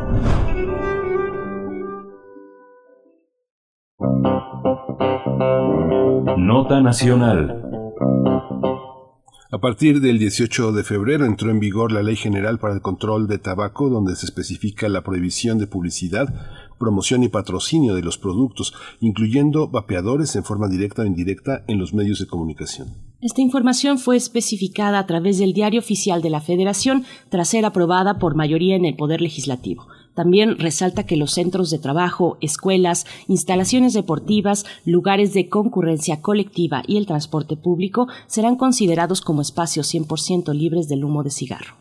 Los conductores de todo el transporte público, desde taxis, autobuses, camionetas de carga, taxis de aplicación y demás, tendrán prohibido fumar mientras presten horas de servicio a partir del próximo año, de acuerdo con la reforma. De lo contrario, serán acreedores a una multa. Pues vamos a tener una charla sobre la entrada en vigor de esta reforma que prohíbe la publicidad de productos de tabaco y establece espacios 100% libres de humo. Nos acompaña a través de la línea en primer movimiento la doctora Guadalupe Ponciano, profesora del Departamento de Salud Pública de la Facultad de Medicina de la UNAM y coordinadora del programa de investigación y prevención del tabaquismo de esa misma facultad. Doctora Guadalupe Ponciano, gracias por eh, aceptar esta invitación y estar aquí esta mañana. Bienvenida. Al contrario, Berenice, es un honor para mí estar con ustedes. Me da mucho gusto eh, compartir, pues, esta noticia que ustedes están dando, una noticia que verdaderamente, pues, ha causado, eh, pues, un gran impacto positivo porque llevábamos, llevábamos desde 2008 prácticamente pidiendo estas reformas a la ley general eh, de control del tabaco. Entonces, como comprenderán, pues, esto mm, es algo muy positivo nos indica que hay una preocupación por la salud, porque esta ley precisamente de lo que se trata es de proteger los derechos tanto de los no fumadores a vivir y convivir en espacios que sean limpios, que sean 100% libres de humo de tabaco, pero también protege a los fumadores. Yo es lo que siempre les digo, un fumador que además de que fuma directamente se expone al humo de otros fumadores, evidentemente va a tener un daño mayor. Así que estas reformas a la ley básicamente lo que se tratan es de proteger la salud de todos los mexicanos, porque pues como ustedes saben, el humo de tabaco contiene una gran cantidad de sustancias tóxicas. Ya no tenemos que hacer más investigación para saber que, es, que la exposición a este humo está constituido como eh, la principal causa de mortalidad y es una causa prevenible y precisamente es a través de la ley, a través de estas reformas a la ley que se quiere evitar la exposición a todos estos tóxicos, múltiples tóxicos, más de siete mil eh, sustancias químicas que hay en el humo de tabaco. Y bueno, eso también ustedes ahorita lo comentaron en la nota, pues habla de espacios de concurrencia colectiva, de lugares de trabajo, de transportes públicos que tienen que ser 100% libres de humo de tabaco. Y bueno, esto también pone aquí a nuestra universidad nuestra universidad, por ser un espacio público, por ser un espacio de trabajo, por ser un espacio educativo, eh, tendrá que ser libre de humo de tabaco, lo cual me da mucho gusto porque eh, definitivamente hemos luchado por esto mucho tiempo. Sin embargo, pues hasta que llegan estas reformas después de muchos años de lucha, de, eh, de que muchas organizaciones y muchas personas hemos estado pidiendo a las cámaras de senadores y de diputados que aprobaran estas reformas, pues finalmente llegan y entonces esta, estas reformas son de una ley que tiene observancia federal, es decir, en todo el territorio mexicano se tiene que aplicar esta ley. Entonces, imagínense, la verdad es que estoy muy contenta porque tendremos que respetarlas. Eh, de hecho, las mismas reformas contemplan que habrá instancias, habrá un número telefónico en el cual podrá uno reportar cuando no se esté cumpliendo esto que, que acaban de mencionar. Y bueno, ahora uno de los eh, retos que tenemos pues son los nuevos productos de tabaco los cigarrillos electrónicos, los vapeadores, los cigarrillos híbridos, que nos ha invadido la industria tabacalera con nuevos productos de tabaco y nicotina, que muchos eh, mucha publicidad de estos nuevos productos pues eh, se basa en que según esto son menos dañinos, lo cual no se ha demostrado y que no contaminan el ambiente. Por supuesto que hay evidencias que sí lo contaminan, ¿no? Tan es así que, por ejemplo, en las aerolíneas, en los espacios cerrados, pues eh, así como no se permite el consumo de cigarrillos de tabaco, tampoco se permite el consumo de cigarrillos electrónicos o vapeadores, porque pues se ha demostrado que también en el aerosol que generan estos productos, pues hay una gran cantidad de sustancias tóxicas. Entonces, bueno, como verán, es algo que tenemos que celebrar, es algo que se ha buscado por años y que, bueno, yo les decía, son dos paginitas del diario oficial de la Federación, pero son dos páginas que nos han costado años, años de trabajo, porque también aquí se habla de que eh, eh, los espacios para fumar tendrán que ser estrictamente al aire libre y tendrán que ser definidos, si se quiere tener estos espacios, por la instancia que los establezca. Entonces, bueno, uno puede también decidir que no haya espacios libres de humo, de, digo, eh, espacios en donde se fume y que todo sea 100% libre de humo de tabaco. Y aquí yo quisiera enfatizar por qué este 100%.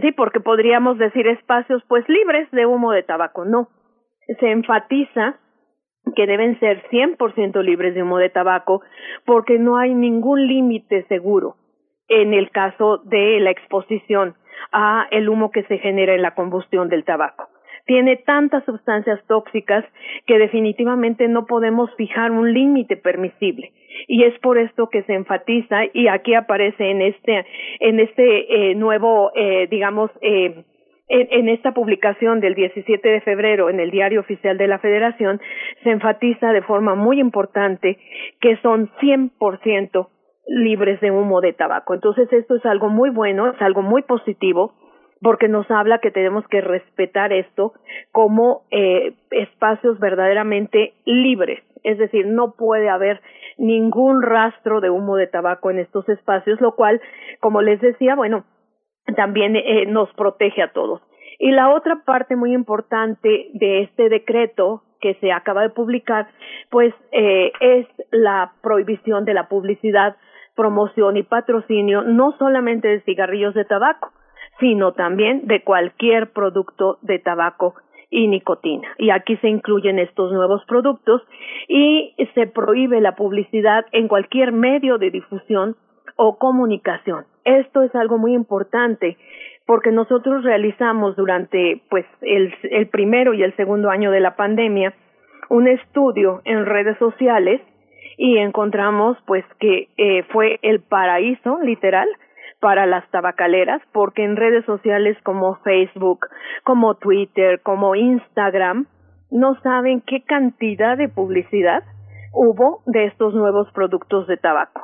¿sí? Aprovecharon muy bien el hecho de la, de la pandemia, de que no se podía salir, sobre todo el primer año, y definitivamente inundaron literalmente las redes con estos nuevos productos que además pues tú podías pedir y te llevaban perfectamente a tu casa. Entonces, eh, creo que esta ley va debe de tener un impacto muy importante porque estos espacios de redes sociales que además les encantan a los jóvenes, ¿no? Que son ellos los que las utilizan de una manera más importante, pues fueron invadidas literalmente por todos estos eh, nuevos productos de tabaco. Entonces creo que esta ley va a tener un impacto muy importante tanto en lo que es la protección a la salud de todos los mexicanos del humo de tabaco como en lo que es publicidad, promoción y patrocinio. Porque incluso en estas redes sociales se permitía compra de estos productos a menores de edad. Es decir, no había ningún control. Eh, como les mencionaba, este, yo lo defino como que fue el paraíso total para las tabacaleras para anunciar, para promocionar, para distribuir sus productos y entonces, bueno, esta ley nos tiene que hacer cumplir porque además ahí se especifica que es cualquier medio de comunicación. Entonces, bueno, pues creo que eh, también como universitarios debemos de estar muy contentos porque pues yo estoy segura que con esta ley ya tendremos o deberemos tener una universidad 100% libre de humo de tabaco, lo cual va a ser maravilloso porque tenemos un campus hermoso, este, no solamente en Ceú, sino en diferentes sitios y creo que todos estos lugares, al estar 100% libres de, de humo de tabaco, pues nos van a mandar a todos los universitarios el mensaje de que sí tenemos realmente una preocupación por la protección de la salud de todos los que estamos en estos espacios maravillosos de educación, de trabajo, ¿no? Eh, espacios donde, pues yo espero que ya podamos poco a poco eh, regresar a las actividades presenciales después de la pandemia y creo que pues esto sienta un excelente eh, precedente para este regreso, que sea un regreso en donde nos estamos cuidando y estableciendo una serie de estrategias para protegernos de el SARS-CoV-2, ¿no? De, de la COVID-19, pero también nos estamos protegiendo nuestra salud al evitar la exposición al humo de tabaco.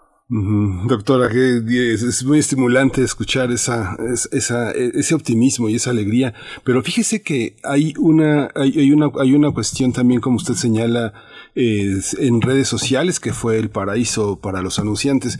Fíjese que la mitad, según lo que tenemos como las, eh, las encuestas de la Encodet, por ejemplo, que no es, no, no hay última en 2020, pero la Encodet señalaba que tenemos 15 eh, millones de jóvenes, de los cuales un alto porcentaje son jóvenes, jóvenes entre 12 y 17 años de edad, que son las edades en las que la adicción al tabaco, que se considera una adicción, forma parte de la clínica de las adicciones, tiene el mayor rango. Fíjese que le, hago todo este comentario, este, no porque defienda a, los, a los fumadores, sino, este, sino hay una parte de una persecución atroz, o sea, son muchos millones de fumadores pero lo que veo en las tesis, fíjese que repaso eh, las tesis y no hay tesis sobre las capacidades que genera el propio sistema para hacerse a uno daño. Así como hay una ley, no hay una ley que apoye a las personas que dejen de fumar. Los chicles de nicotina, los métodos son muy restrictivos, son muy caros, son muy complejos y no hay un apoyo este, para dejar de, para dejar que uno deje de atacarse a uno mismo. No hay tesis. Todas las tesis que hay en nuestra universidad este, están eh, orientadas justamente a la parte médica. Fíjese que vi una tesis Justamente una tesis hace 10 años se publicó este, de un odontólogo para ser cirujano dentista. Él dedica un pequeño capítulo a la, a la, a la adicción de la, a la nicotina en el terreno de la, de la gente que se dedica a la salud. Es altísima. Es, calculaba que cerca, es que cerca del 40% de los médicos fuma fuma de una manera enorme, digamos, grande, arriba de cinco cigarros diarios, por decirlo. ¿Qué piensa usted de esa parte? Mire, Miguel Ángel, me parece muy pertinente su comentario, porque mire, yo desde el punto de vista profesional, desde alrededor de 1990, y no hagan cuentas, ¿verdad?, de mi edad, pero bueno, desde 1990 yo me dedico precisamente a ayudar a los fumadores a dejar de fumar. O sea, esa es mi principal actividad profesional y entiendo perfectamente su inquietud.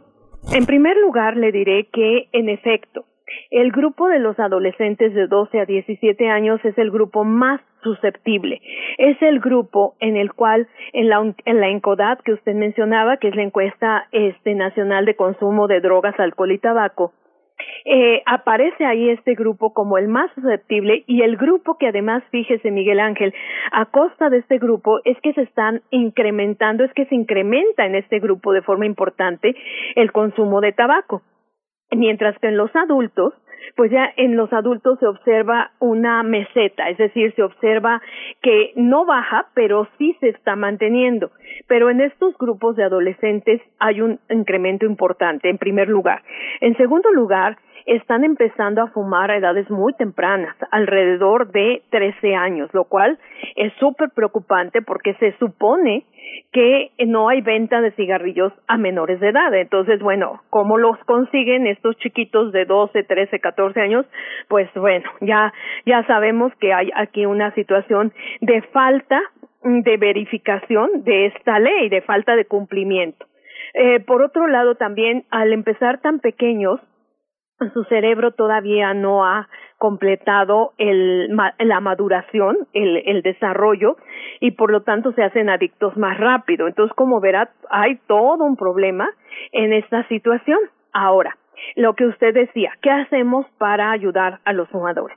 Déjeme que le diga que sí, eh, habemos muchas personas preocupadas no solamente por, eh, tal vez eh, usted decía perseguir, yo diría que no es perseguir, porque como le, le mencionaba en un principio, un espacio 100% libre de, un, de humo de tabaco no solamente protege a una persona que no fuma, sino también protege al mismo fumador, ahora sí que de sí mismo, ¿no? Entonces, eso es algo muy importante y se ha visto en otros países que cuando se cumplen al 100% este tipo de leyes, una, baja el número de fumadores y dos, este, hay un, un incremento este, de, de percepción del riesgo de la sociedad de que el tabaco daña y entonces esto también repercute en los jóvenes.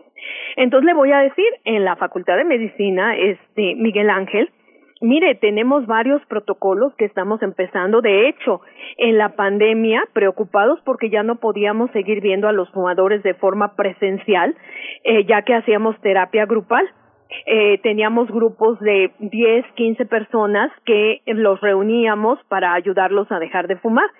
Desafortunadamente la pandemia nos impidió esto pero ¿qué cree? Empezamos a desarrollar nuevos métodos. Por ejemplo, hicimos un blog en Spotify que eh, las personas pueden escuchar y podemos apoyarlos a través de Zoom para que dejen de fumar. Pues la verdad es que nos tuvimos que actualizar y nos tuvimos que empezar a pensar en nuevas eh, formas o nuevas herramientas en las cuales pues ya no teníamos la necesidad de reunir al paciente, de hacer un grupo porque pues no podíamos por la pandemia. Entonces, pues eh, yo les diría que si quieren dejar de fumar, si les interesa, eh, pues no sé, liberarse del tabaco, pues nos pueden buscar en la Facultad de Medicina. Estamos ahorita con varios proyectos, uno es este de Spotify, otro vamos a empezar con algunas otras herramientas que no hace necesaria la presencia del paciente porque pues todavía la pandemia sigue, ¿no? Entonces ahora estamos pues probando nuevas herramientas y en efecto eh, una de las, eh, digamos, de, las eh, directrices del convenio marco de control del tabaco de la OMS, Miguel Ángel, es nunca olvidarnos de los fumadores. O sea, podemos tener muchos programas para espacios 100% libres de humo de tabaco, para reducir la publicidad, para aumentar impuestos de los cigarros, etcétera, pero nunca debemos de olvidarnos de los fumadores, porque sabemos que ahí tenemos una cantidad importante de personas, usted ya lo mencionaba, en nuestro caso en México tenemos alrededor de 15 millones de personas que directamente consumen tabaco, y pues evidentemente no podemos olvidarlas. En la medida que nosotros podamos apoyarlos a que se liberen del tabaco, a que dejen el tabaco, pues esto se va a reflejar definitivamente en una reducción de la morbimortalidad asociada con esta adicción, porque déjeme que le digo que, por ejemplo, la mortalidad es altísima, ¿eh? asociada con tabaco en México. Estamos hablando de que diariamente mueren alrededor de entre 165 y 180 personas diarias por enfermedades asociadas con el consumo de tabaco, imagínense. Sí, antes de que surgiera el, el coronavirus, pues el tabaco era pues el foco de atención, porque imagínense esa cantidad de personas que mueran diariamente, es enorme. Si usted la multiplica por los 365 días del año, la verdad es que es una cantidad enorme de personas que están muriendo y que podríamos evitar esas muertes. Y además eh, no solamente las muertes sino también la forma de morir que generalmente pues son por enfermedades crónicas enfermedades como el enfisema, enfermedades como el cáncer de pulmón, enfermedades de tipo cardio y cerebrovascular, los famosos infartos y las embolias. Entonces son enfermedades que además le consumen al sector salud mucho dinero, Miguel Ángel. Entonces, como verá, pues no se nos olvidan los fumadores. Además, yo los quiero mucho porque entiendo que el tabaquismo es una adicción. Muchos de ellos no están a gusto fumando. O sea, no quieren seguir fumando, quieren dejar de fumar, pero déjeme que le digo que la, la, adictividad, o sea, la capacidad de atrapar a una persona por la nicotina es enorme, ¿eh? o sea, es una de las drogas más altamente adictivas. Entonces, cuando una persona llega y dice es que he intentado dejar de fumar cinco veces y no puedo, pues yo los entiendo perfectamente porque la nicotina es sumamente adictiva. Entonces ahí no es cuestión de fuerza de voluntad, no es cuestión de ganas, es cuestión de que tenemos que darles un tratamiento adecuado. Hay medicamentos para apoyarlos a dejar de fumar. Como usted dice, bueno, sí, algunos son caros, pero no todos. Tenemos medicamentos que también, si usted hace un estudio costo-beneficio, ay, bueno, pues es una maravilla porque nos van a dar salud, ¿no? ¿Y, ¿Y cuánto cuesta la salud? Pues yo creo que todo el dinero del mundo, ¿no? Si nos dijeran. Entonces, bueno, pues sí, estoy optimista, Miguel Ángel, porque eh, creo que esto nos puede apoyar mucho y nosotros a la vez podemos apoyar a las personas que quieran dejar de fumar. Cada vez entendemos mejor el tabaquismo.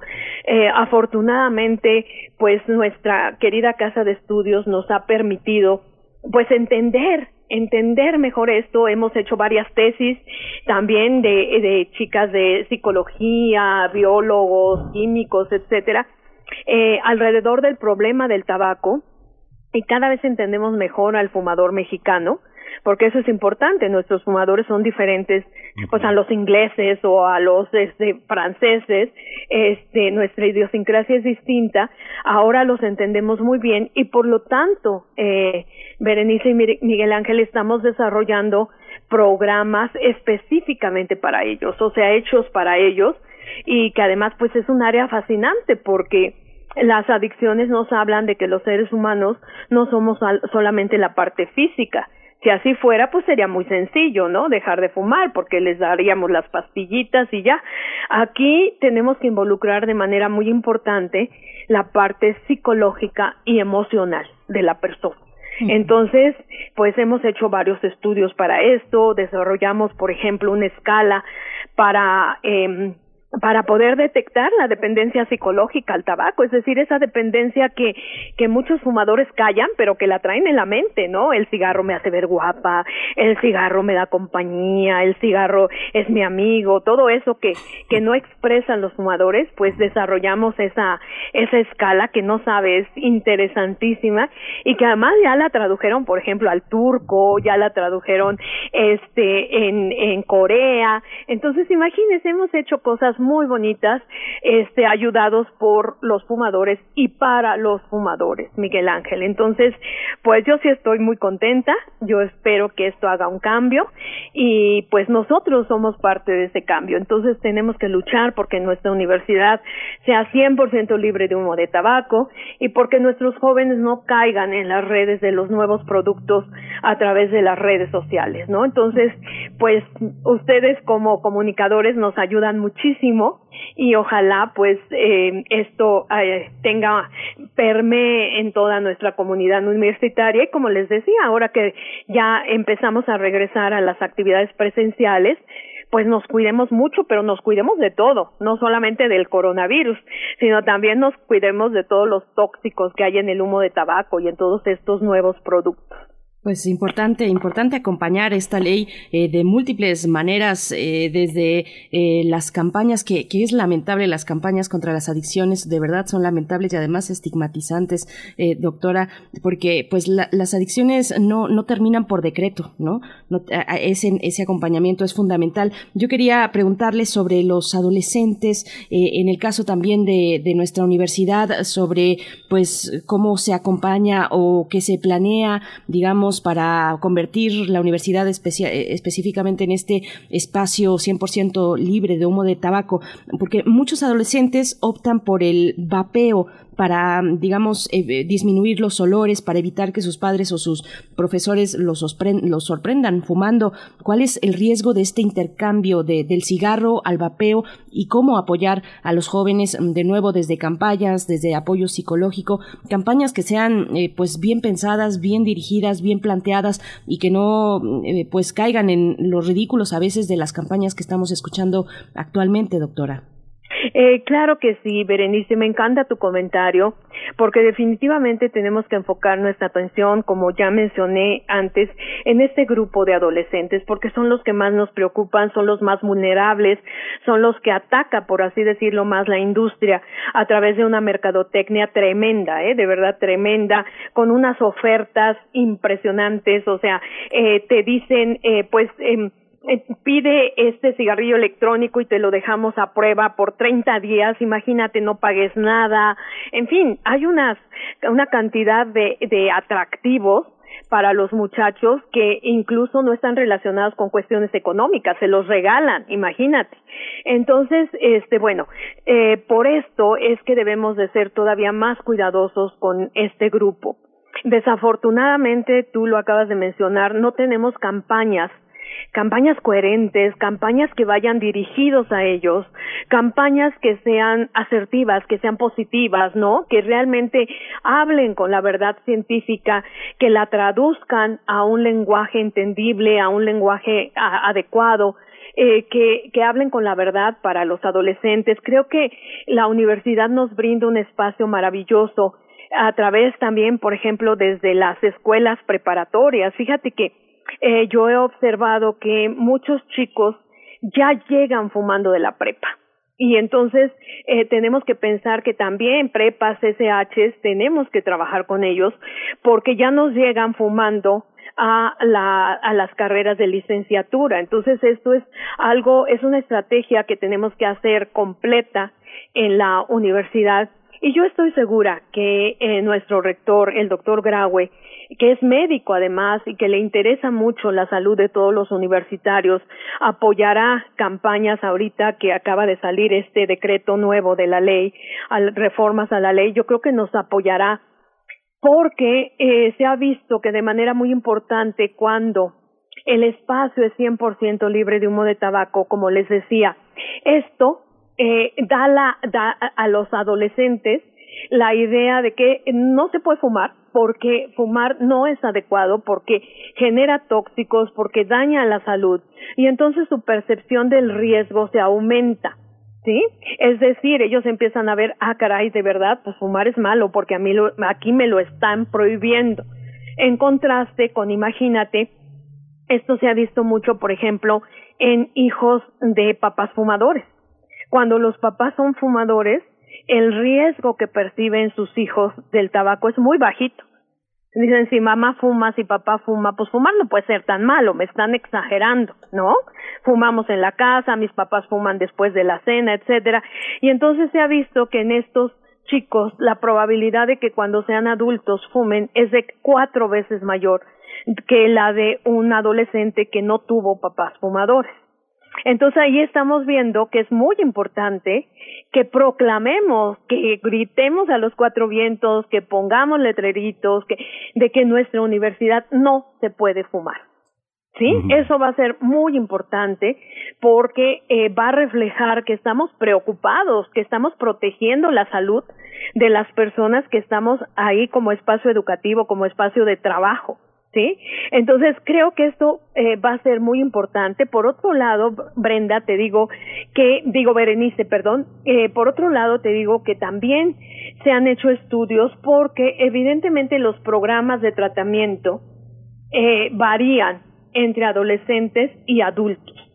Los motivos de inicio, los motivos de mantenimiento en el tabaquismo, Berenice, de los adolescentes, difieren a las de los adultos. Entonces, esto es algo que tomar en consideración para plantear los esquemas de tratamiento. Muchas personas dicen, no es que los adolescentes todavía no son adictos. Esto es una mentira. Yo he encontrado adolescentes que son altamente adictos ya a la nicotina. Pues esto lo, lo explicamos por el gran poder adictivo que les mencionaba de este alcaloide del tabaco y además porque hay muchas cuestiones psicológicas que el adolescente busca en el tabaco.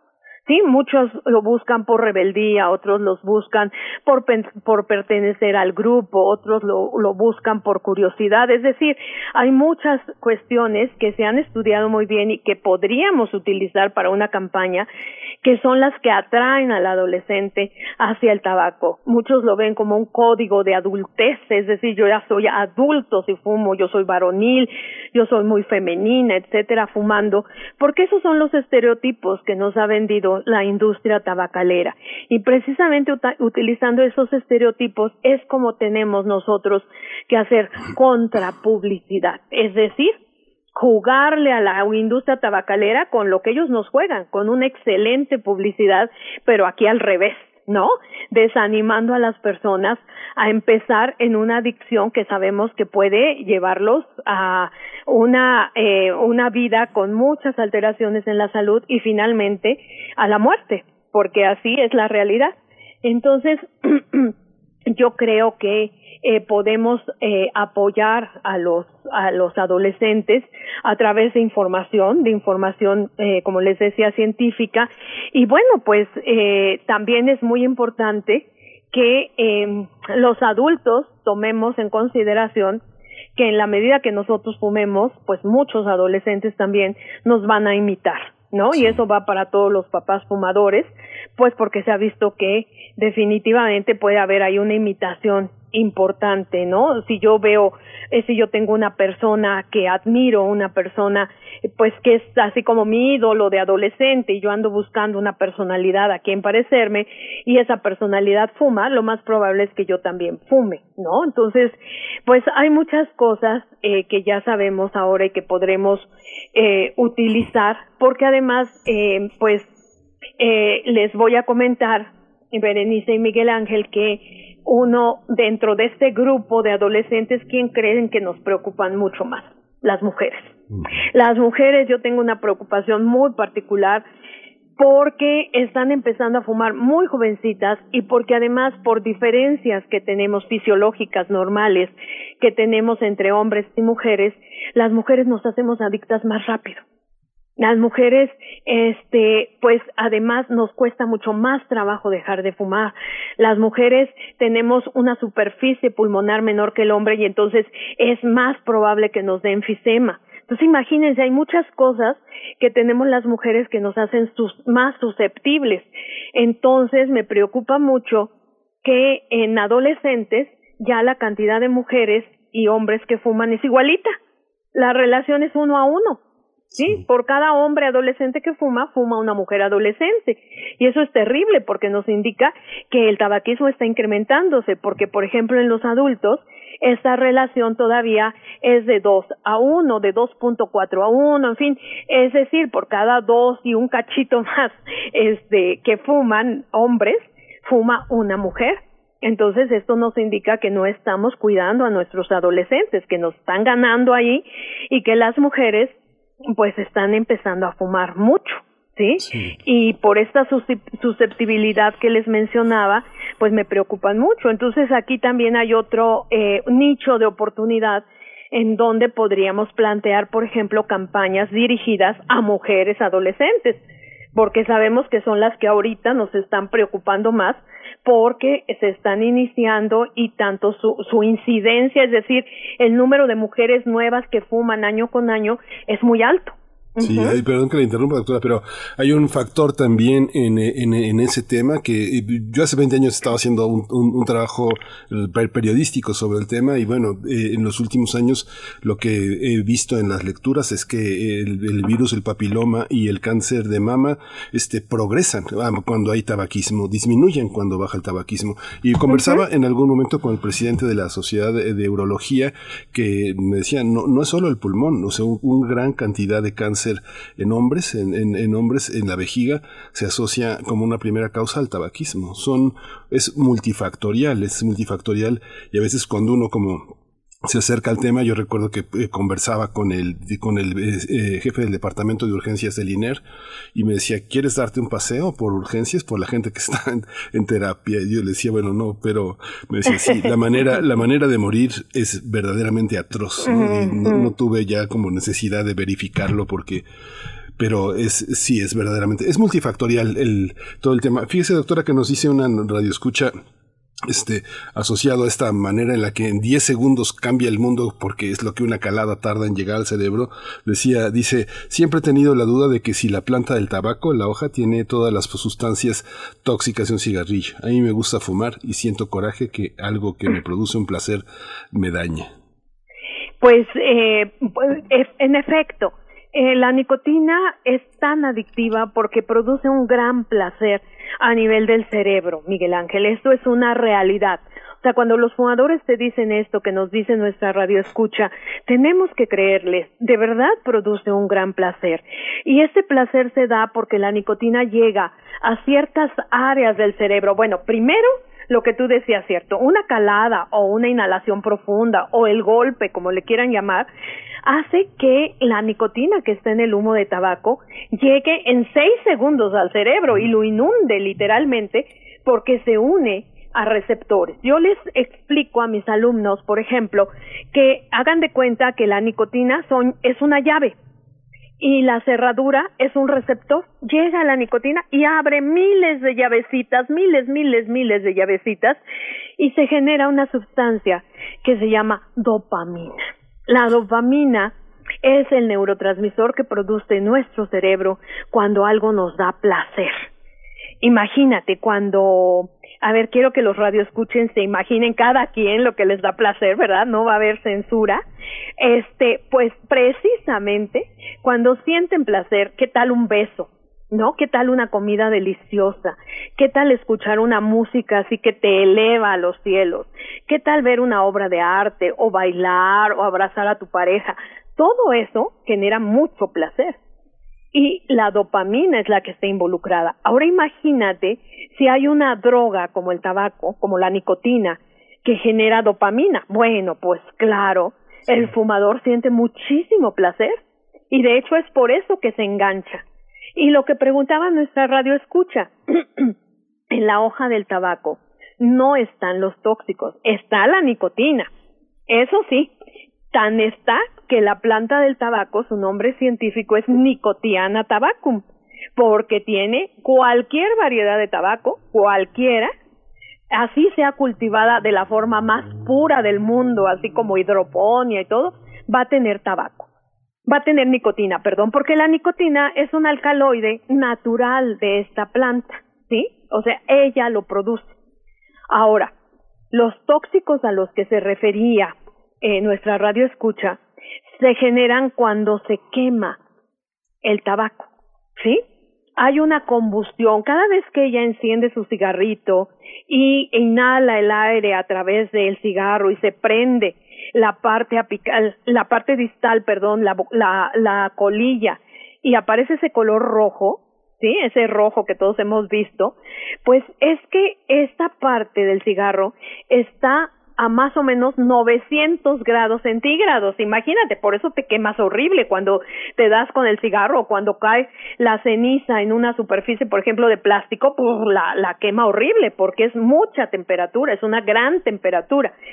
Pero sin embargo, aunque sea una temperatura muy alta, no alcanza a hacer una combustión completa la combustión completa de cualquier cosa orgánica, lo que quieras, un trozo de papel, que es celulosa, del tabaco, del cigarrillo, etcétera, para que fuera completa tendríamos que hacerla en condiciones controladas de un laboratorio. Es decir, poniéndole la cantidad de oxígeno adecuada a la cantidad de materia, este, haciendo un vacío, etcétera. Como eso no lo hacemos cuando encendemos el cigarro, entonces se trata de una combustión incompleta y entonces la combustión incompleta de algo orgánico como la hoja del tabaco genera nada más y nada menos que siete mil sustancias químicas. De esas siete mil que se forman en el humo al, medio quemar el tabaco, 250 son altamente tóxicas para el ser humano. Tampoco hay que ser amarillistas, no son las siete mil, pero sí son 250. Y de esas 250, alrededor de entre 60 y 70, dependiendo del tipo de tabaco, porque ya ves que hay tabacos oscuros, rubios, etcétera, pero independientemente del tipo, alrededor de 60 sustancias son productoras de cáncer. Y eso es lo que inhala nuestra amiga cada vez que fuma. Todas las sustancias tóxicas a través del aparato respiratorio las toma la sangre y las lleva todo el organismo y una parte de esa, de esa sangre que lleva la nicotina se va directamente al cerebro y le enciende el placer, pero tremendo. Por eso, sobre todo, bueno, los fumadores que me están escuchando me entenderán. Ellos me dicen, no, doctora, es que el primer cigarro del día no sabe, o sea, lo necesito, o sea, lo necesito así porque me da un placer, me inyecta entusiasmo, me prende la pila y solo así puedo empezar el día. Pues sí, porque hay un efecto a nivel de el cerebro y la nicotina, desde el punto de vista farmacológico, además, es un estimulante. Es decir, te estimula. O sea, sí hay que creerle a los fumadores cuando dicen me quita el sueño, me desaburre, me ayuda a concentrarme, me hace sentir mejor, no me resuelve el problema, pero me da bienestar. Hay que creérselo, porque de verdad lo están sintiendo. ¿Sí? Y eso es lo que los atrapa de forma tan importante.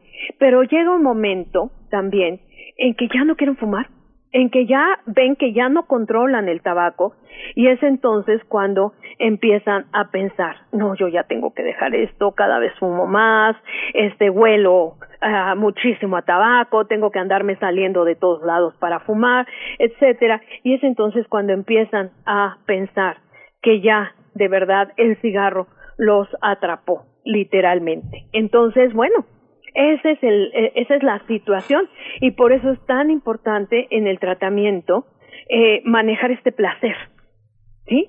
Empezar a ver cuáles otras fuentes de placer podría tener esta persona para que deje de fumar y no sienta que le quitamos literalmente, que le quitamos el tabaco, porque si le quitamos algo, queda un espacio vacío y generalmente dicen, ¿y con qué voy a llenar eso? Entonces, eh, la terapia, el tratamiento que hacemos es muy lindo, a mí me encanta porque empezamos a trabajar con todas estas cuestiones psicológicas de la persona, porque te voy a decir, les voy a decir una cosa, eh, Berenice y Miguel Ángel, yo de verdad no he encontrado dos fumadores iguales y eso que he trabajado con muchísimos, o sea, cada quien como que tiene sus eh, digamos, qué es lo que lo atrapó del cigarro, qué es lo que, en dónde lo usa, para qué lo usa.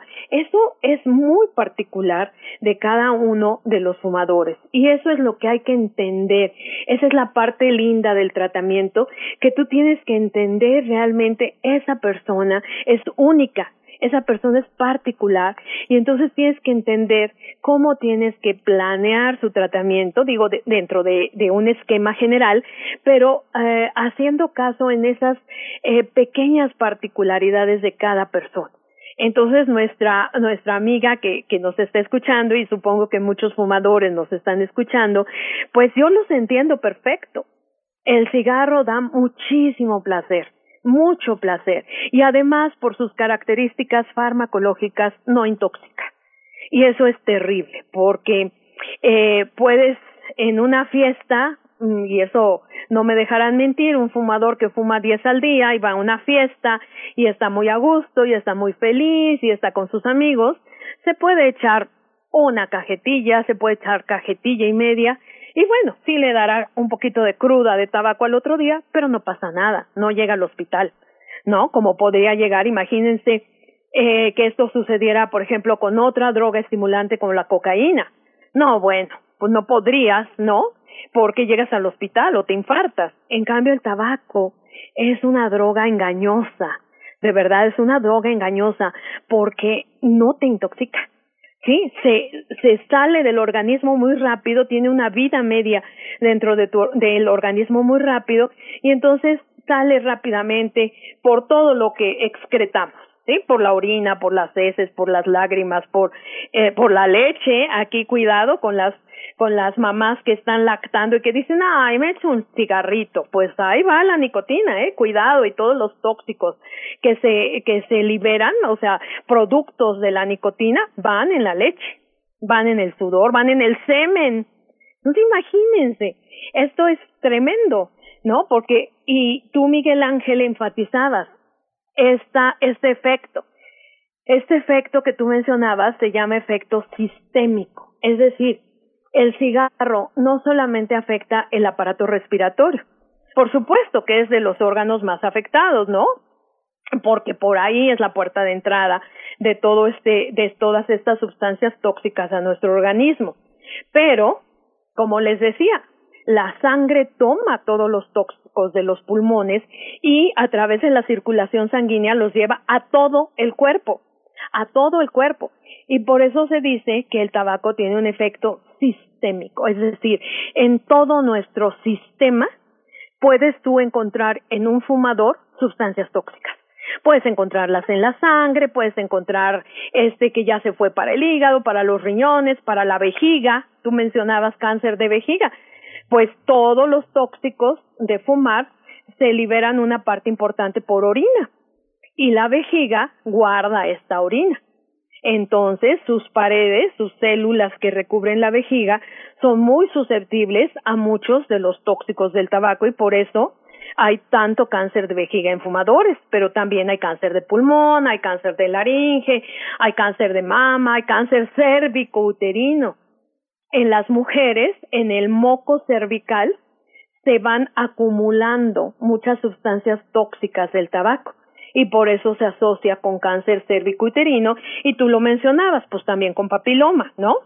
Entonces, este, como verán, donde le, donde le busquemos, el tabaco va a tener un efecto un efecto que por eso se llama sistémico, porque es un efecto en todo el organismo, ¿sí?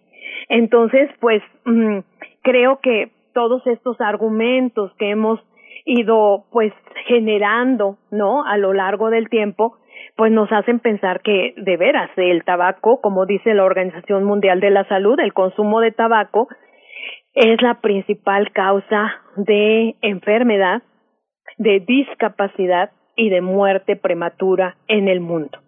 Porque tenemos nada más y nada menos que alrededor de 1.300 millones de fumadores o de consumidores de tabaco en todo el mundo. Entonces, imagínense, es un problemón.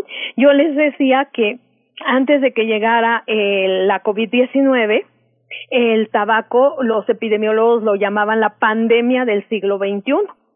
Ahora ya nos quitó el, el lugar, el, el coronavirus, ni modo. Pero no, no los quitó. O sea, lo que pasa es que sigue habiendo ahí dos grandes pandemias.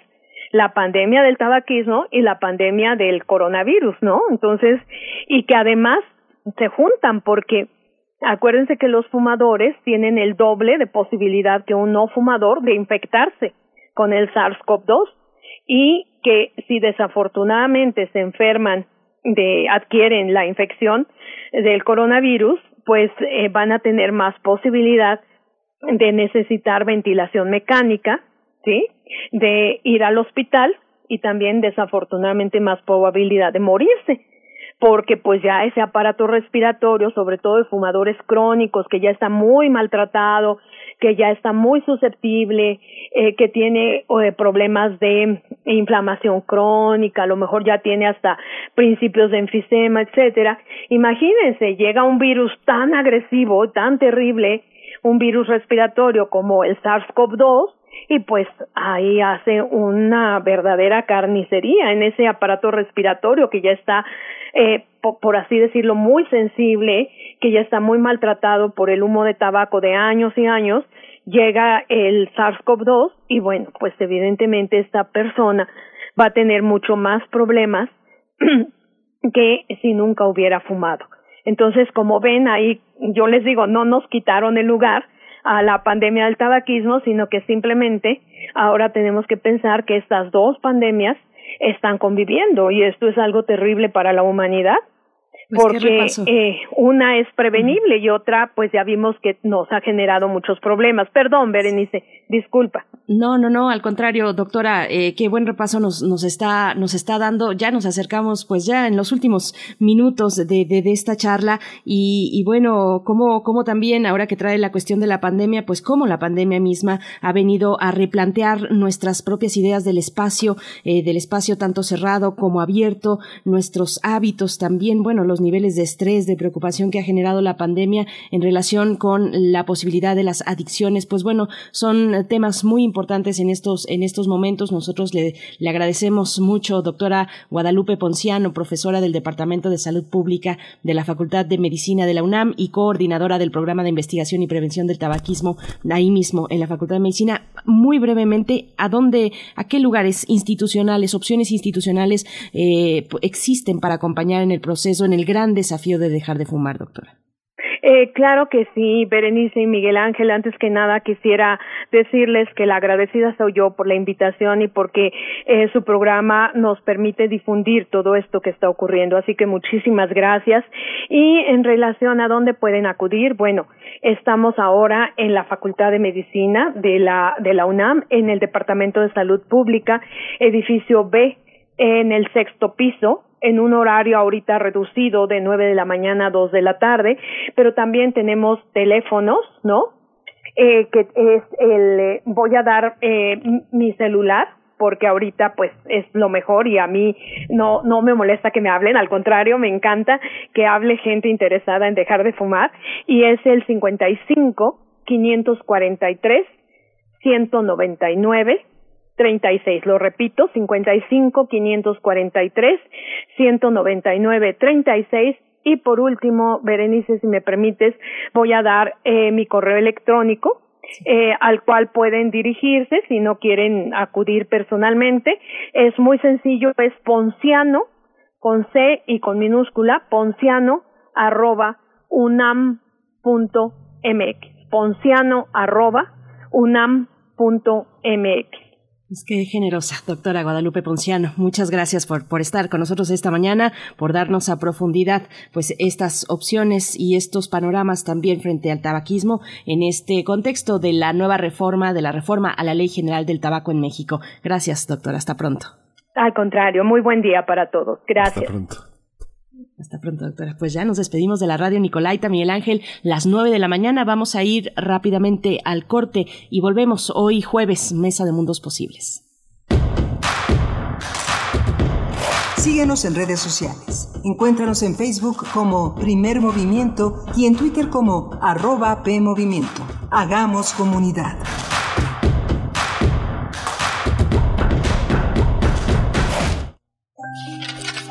Leer transforma, enriquece, educa, pero sobre todo, da libertad.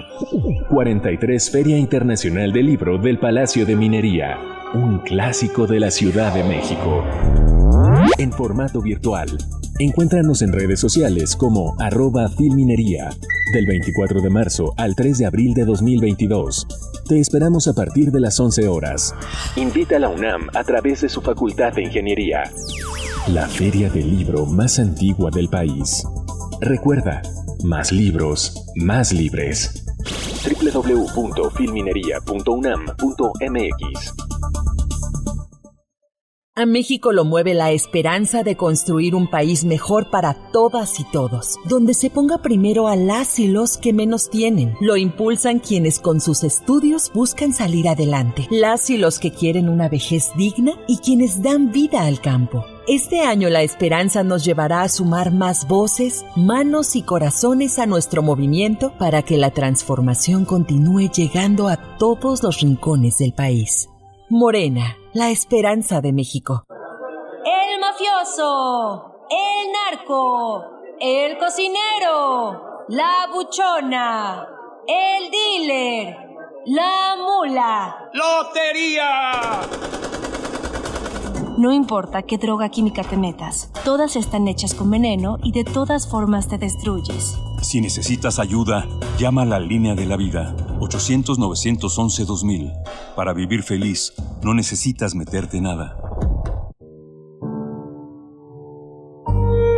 La mañana del lunes 21 de febrero de este año, se anunció el fallecimiento del ingeniero Agustín Rodríguez Fuentes, secretario general del Sindicato de Trabajadores de la UNAM, STUNAM, que fundó y ayudó a crecer, y al cual dedicó gran parte de su vida. Rodríguez Fuentes se graduó como ingeniero electricista, egresado de la Escuela Superior de Ingeniería Mecánica y Eléctrica del Instituto Politécnico Nacional. Inició su carrera sindical como delegado en la Facultad de Odontología de la UNAM en la década de los 70, para después volverse presidente de la Comisión Mixta de Escalafón del Estunam. De 1977 a 1980 fue vocal de la Comisión Autónoma de Escalafón de la organización sindical y de 1980 a 1985 secretario de análisis, entre otros cargos, para llegar a la Secretaría General en el año de 1997, cargo que desempeñó hasta nuestros días. También fue parte de la dirigencia de la Unión Nacional de Trabajadores y diputado federal. Un sindicalista de corazón. Agustín Rodríguez Fuentes, agosto de 1950, febrero de 2022 los deseos de Radio UNAM son que descanse en paz.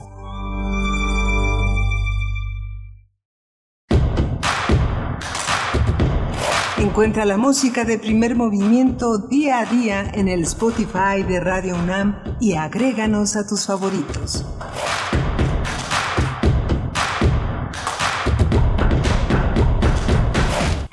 Hola, buenos días. Ya nos dieron las nueve de la mañana con cuatro minutos, que son justamente las horas que, que, atraviesan este jueves 24 de febrero. Estamos en primer movimiento, estamos en Adolfo Prieto 133. Arturo González es el encargado de que este timón tecnológico funcione desde la cabina de radio de Radio UNAM, donde está Frida Saldívar en la producción ejecutiva esta, esta mañana el cargo de que esta orquesta esté afinada y que Violeta Berber esté en la asistencia de producción junto con este equipo que hace posible en sus contenidos y en su desarrollo primer movimiento. Berenice Camacho, querida Berenice Camacho, está en la conducción de este programa.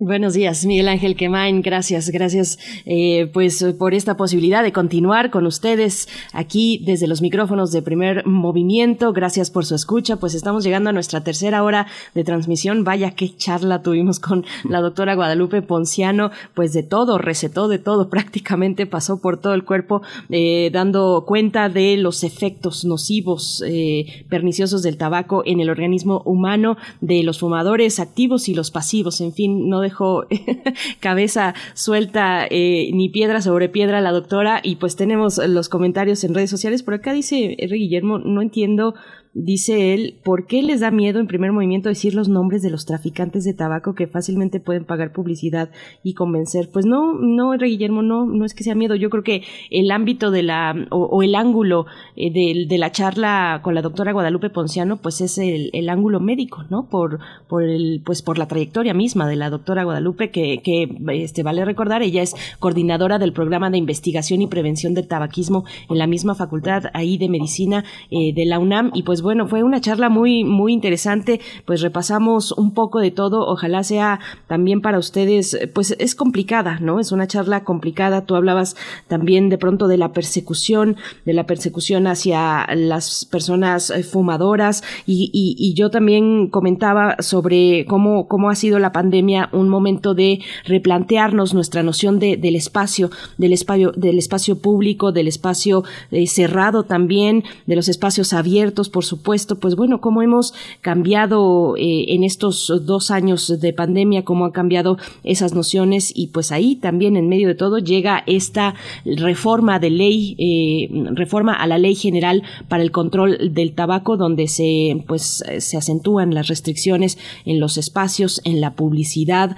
eh, con respecto al tabaco, Miguel Ángel. Así es que bueno, muy interesante. Yo creo estuvo la charla con la doctora Guadalupe Ponciano, además ella muy generosa dándonos sus redes de contacto directo, ¿no? Para quienes estén interesados, interesadas, eh, nos daba su correo electrónico ponciano arroba unam punto mx por si pues eh, necesitamos alguna orientación, ella daba su correo y también su teléfono eh, celular pues particular, Miguel Ángel. Sí, es muy importante porque es la punta de un iceberg. Hay una ley general que ahora, pues por supuesto, todos estamos optimistas.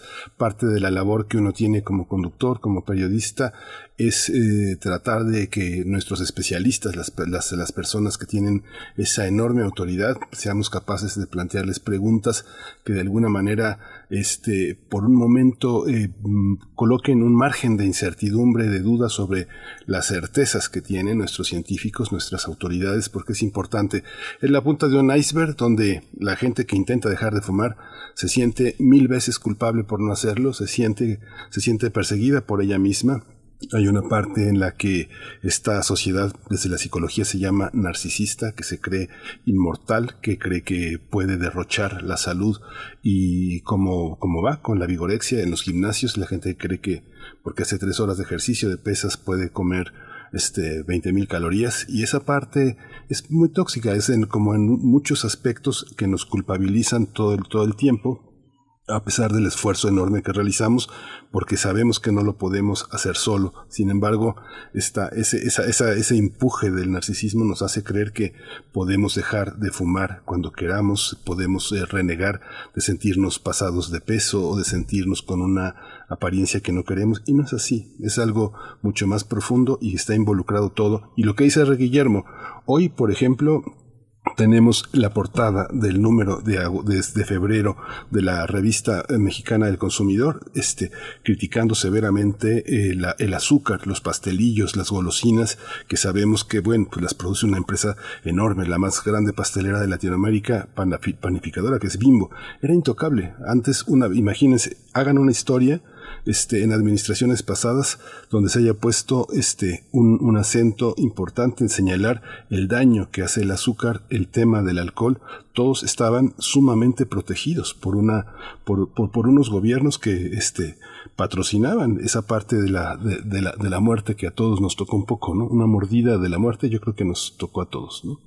Así es. Bueno, pues, pues sí, ahí está esa otra vertiente también, esa otra manera de, de, toxicidad, de intoxicar nuestro cuerpo eh, y que es, eh, pues que se ha puesto tan de relieve en estos momentos de pandemia, el de la alimentación, a diferencia de estos productos, pues ultraprocesados que no aportan, pues absolutamente nada a nuestro cuerpo, pero que están ahí también en una, de, de, alguna manera, pues concentrados o anclados en prácticas, pues ya culturales, ¿no? Después de un bombardeo que hemos tenido décadas, durante décadas, pues, de esta publicidad, pues, pues, ¿dónde está? ¿Dónde está la responsabilidad? ¿En quién recae? Por supuesto que la ayuda integral, la ayuda integral en todos estos casos, pues es muy, muy importante, es fundamental eh, y, ya nos daba las opciones, algunas opciones, la doctora Guadalupe Ponciano en el caso del tabaquismo, una ayuda integral es fundamental porque de otra manera, pues se hace casi o prácticamente imposible hacerlo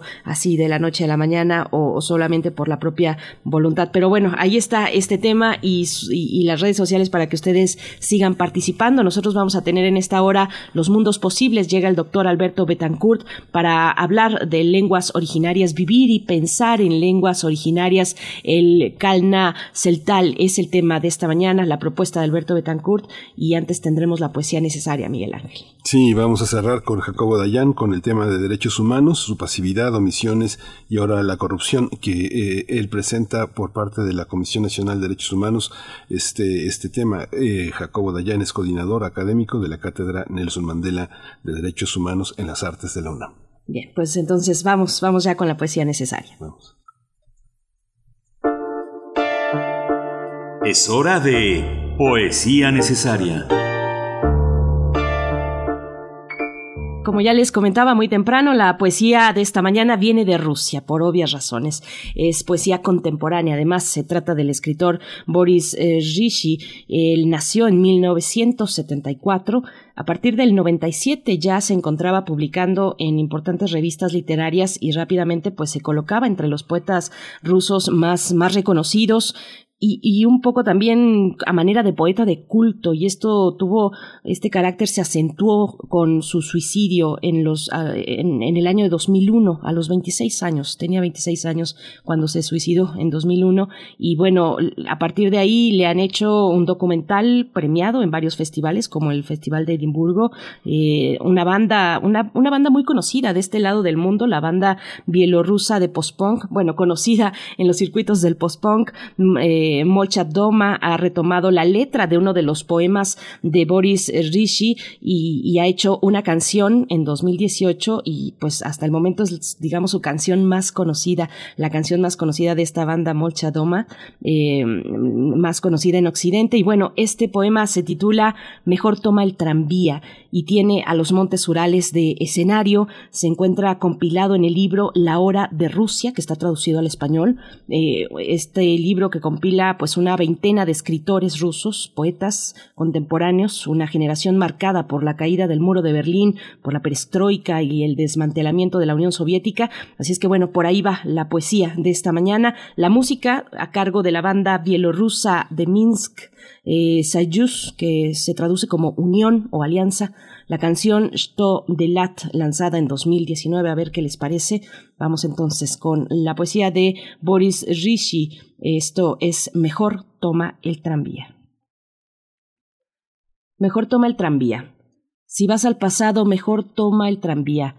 Con su campana, el borracho a tu lado, el niño sucio de la escuela, la vieja loca y, por supuesto, las hojas del álamo dibujadas a su paso. En cinco o seis paradas cabalgamos hacia los años ochenta, a la izquierda, fábricas a la derecha, fábricas, no te apegues, enciéndete. ¿Qué estás murmurando, escéptico? Algo de la prosa de Nabokov. Él es descendiente de la aristocracia, tú y yo somos las obras. Sonríe, hay lágrimas en tu rostro.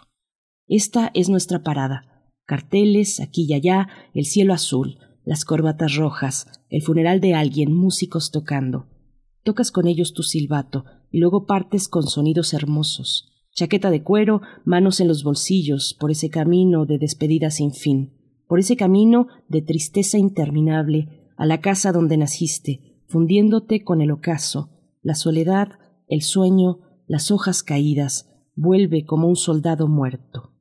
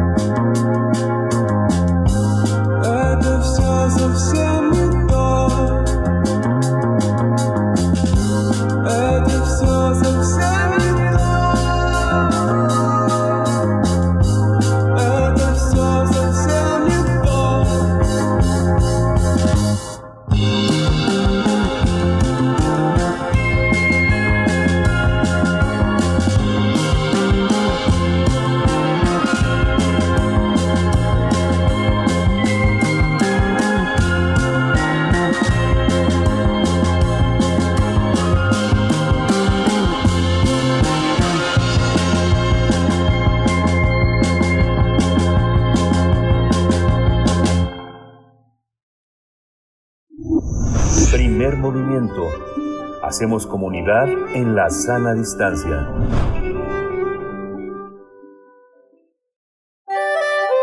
Mundos posibles.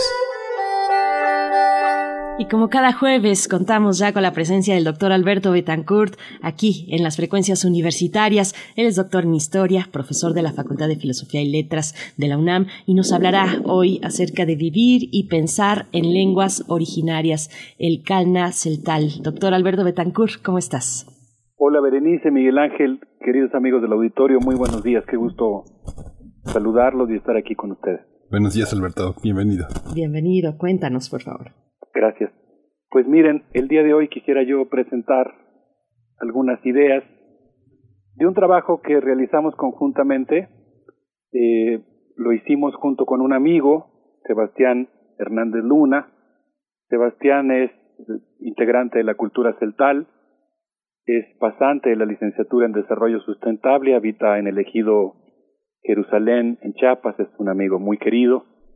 Y pues ya tiene muchos años que tanto él como su hermano Pedro y un grupo de compañeros celtales, totiles, tojolabales, hemos estado tratando de integrar entre todos un equipo intercultural de investigación. Y en este caso pues recibimos la invitación de otro amigo, el doctor Arturo Argueta, quien está gestando un libro muy interesante sobre la necesidad de formular políticas públicas interculturales un libro que se encuentra en estos momentos en trabajo de parto. Y nos invitó a participar y Sebastián y yo hicimos esta reflexión que ahora les voy a compartir sobre lo que significa pensar y vivir en lenguas originarias, particularmente en celtal, y pues quisiera compartir con ustedes algunas ideas al respecto, si les parece bien, eh, Berenice. Por supuesto que sí. Doctor Alberto Betancourt, adelante. Muchas gracias. Bueno, pues quisiera yo comenzar evocando un libro muy importante que nosotros tomamos como punto de partida para el diálogo académico. El texto se llama Pensar en Español. Es un texto que, si entiendo bien, lo coordinaron el filósofo Reyes Mate, un amigo Antolín Sánchez Cuervo, una iniciativa de un grupo de filósofos españoles que estaban preocupados por abordar esta importante cuestión de qué particularidades y qué importancia tiene el pensar en español. Y en el capítulo elaborado por Reyes Mate, eh, él evoca una afirmación que hace Martin Heidegger en una entrevista concedida al periódico Der Spiegel, que fue reproducida en, los en, la década de los 70 por el periódico El País, en la cual el autor de El ser y el tiempo dice que cuando se quiere pensar es necesario pasarse al griego o al alemán. El propio Reyes Mate dice que, que hay que entender la afirmación que hace Heidegger en un cierto contexto y hay que matizarla, pero pues es una afirmación estrujante. En esa misma entrevista, el filósofo alemán, discípulo de Husserl, también afirma que hablar de filosofía occidental es en cierto sentido un pleonasmo, porque la filosofía solamente ha ocurrido, digamos, solamente ha aparecido en un contexto que es justamente el de la Europa occidental. Tenemos entonces dos afirmaciones verdaderamente estremecedoras que desafían inmediatamente al pensamiento y la filosofía de otras culturas a interpelar esas afirmaciones. Y eso es lo que hace el libro Pensar en Español. En ese contexto y como parte de un valioso programa contrahegemónico para reivindicar el pensamiento situado en los confines no dominantes de la Europa actual, Reyes Mate plantea en el capítulo que estoy citando la pertinencia de preguntarse qué significa pensar en español y sostiene la urgencia de hacer filosofía y pensar en español como algo muy distinto a hacerlo en griego, en latín, en alemán o francés. Y en ese mismo texto el filósofo Luis Villoro plantea, en otro capítulo de este mismo libro, pues la importancia de pensar el español de América Latina como la lengua que se habla en una región que pertenece a Occidente pero que al mismo tiempo está en su margen y con muchos habitantes que en cierto sentido viven fuera de él. Porque, pues, este gran amigo Luis Villoro, autor de un texto tan importante como Poder y Valor, afirma que el español es una lengua situada y se habla en contextos concretos y se habla particularmente en un continente donde hay muchas otras civilizaciones que han permeado al español o que eh, cuyos contextos han sido recogidos por el español, pero sobre los que vale la pena preguntarnos. Y yo creo que si nosotros extrapolamos esa pregunta, ¿qué significa pensar en español? Y nos proponemos responder a otra más ardua desde mi punto de vista, ¿y qué significa pensar, sentir y vivir en lenguas originarias? Por lo pronto yo diría que cuando cambiamos el locus y el sujeto de la enunciación, pues estamos hablando de una lengua eh, estamos hablando de que quienes viven, de quienes hablan y viven en estas lenguas originarias, pues habitan en un mundo que desconoce sus deseos, sus valores, y en el que las políticas públicas se formulan en un idioma ajeno. Y consecuentemente, pues son políticas públicas que llegan desde el exterior sin conocer el desideratum de los pueblos a los que están afectando e incluso a los que en buena parte de las ocasiones están tratando de ayudar pero de ayudar sin escucharlos, sin concederles esa interlocución. Y entonces, Berenice Miguel Ángel, si les parece bien, aquí vamos con una probadita del Celtal. Eh, maravilloso. gracias. El Lequilcus Lejal, eh, pues uno tiene la tentación de traducirlo rápidamente, como se se ha sedimentado a partir de la tradición surgida después de la insurrección zapatista, diciendo que estamos hablando del buen vivir. Pero si realmente queremos entender el concepto del equilcus lejal, hay que vincularlo con otros conceptos en celtal. Por ejemplo, la palabra quinal, palabra que tiene diversas acepciones como universo, medio ambiente, conciencia, consejo de ancianos, porque para entender el buen vivir pues requerimos también del concepto, por ejemplo, de eslamalil quinal, o paz comunitaria e intercomunitaria surgida del acuerdo y la escucha? ¿O qué tal el, concepto, el concepto Corabaltic, otro término asociado al Equilcus de que quiere decir destino, lo que ya pasó, lo que está por ocurrir, que suele usarse para decir que alguien que vive no solo se concentra en lo inmediato, piensa también en el pasado, en el presente y en el futuro. La mayor parte de estos conceptos que estoy mencionando en esta primera parte los hemos retomado del texto prodigioso de Antonio Paoli, La educación, la autonomía y el equilcus lejal, que es un texto muy, muy interesante, aunque los estuvimos comentando entre, entre, entre Sebastián y yo. Pero vienen otros conceptos que son muy, muy interesantes para poder entender el equilcus lejal. Por ejemplo, el concepto de Cochelin Hubatik, autogestión, es Winkilex Hlumaltik, los señores y las señoras de nuestro pueblo, la gente. O qué tal, ya Cabellex Agualtic, yo les digo, pero ustedes escuchan. Y yo digo que si tuviéramos una abuela maya, ella nos explicaría que solo se puede vivir bien cuando hay eslamalil quinal, paz en la comunidad. Y seguramente nos contaría también mientras caminamos bajo el cielo estrellado que el eslamalil quinal requiere esbut quinal un pisiltik, es decir, la armonía que nace cuando se incluye a todos. Y al llegar a nuestra casa, si fuéramos mayas, si viviéramos, por ejemplo, como Sebastián en el ejido Jerusalén, mientras, mientras podríamos ver escabullirse a un tlacuache y la abuela nos prepara un pozol, agregaría quizá otro concepto para entender el equilcus de Hal, el tel yakaltik, lo cual significa que solo se puede vivir bien cuando sentimos que el medio ambiente nos sonríe. Y entonces ya tenemos una conjunción realmente maravillosa, porque habíamos mencionado en programas anteriores que, el que la palabra celtal, entre otras cosas, porque tiene varias acepciones, significa el que sonríe, pero el que sonríe solamente puede hacerlo si ocurre el Tselkinal Kaltik, es decir, que se puede sentir que la tierra y el medio ambiente también le sonríe. Este sería un primer bosquejo de algunas ideas de lo que significa pensar, sentir y vivir en Celtal. Perenice Miguel Ángel.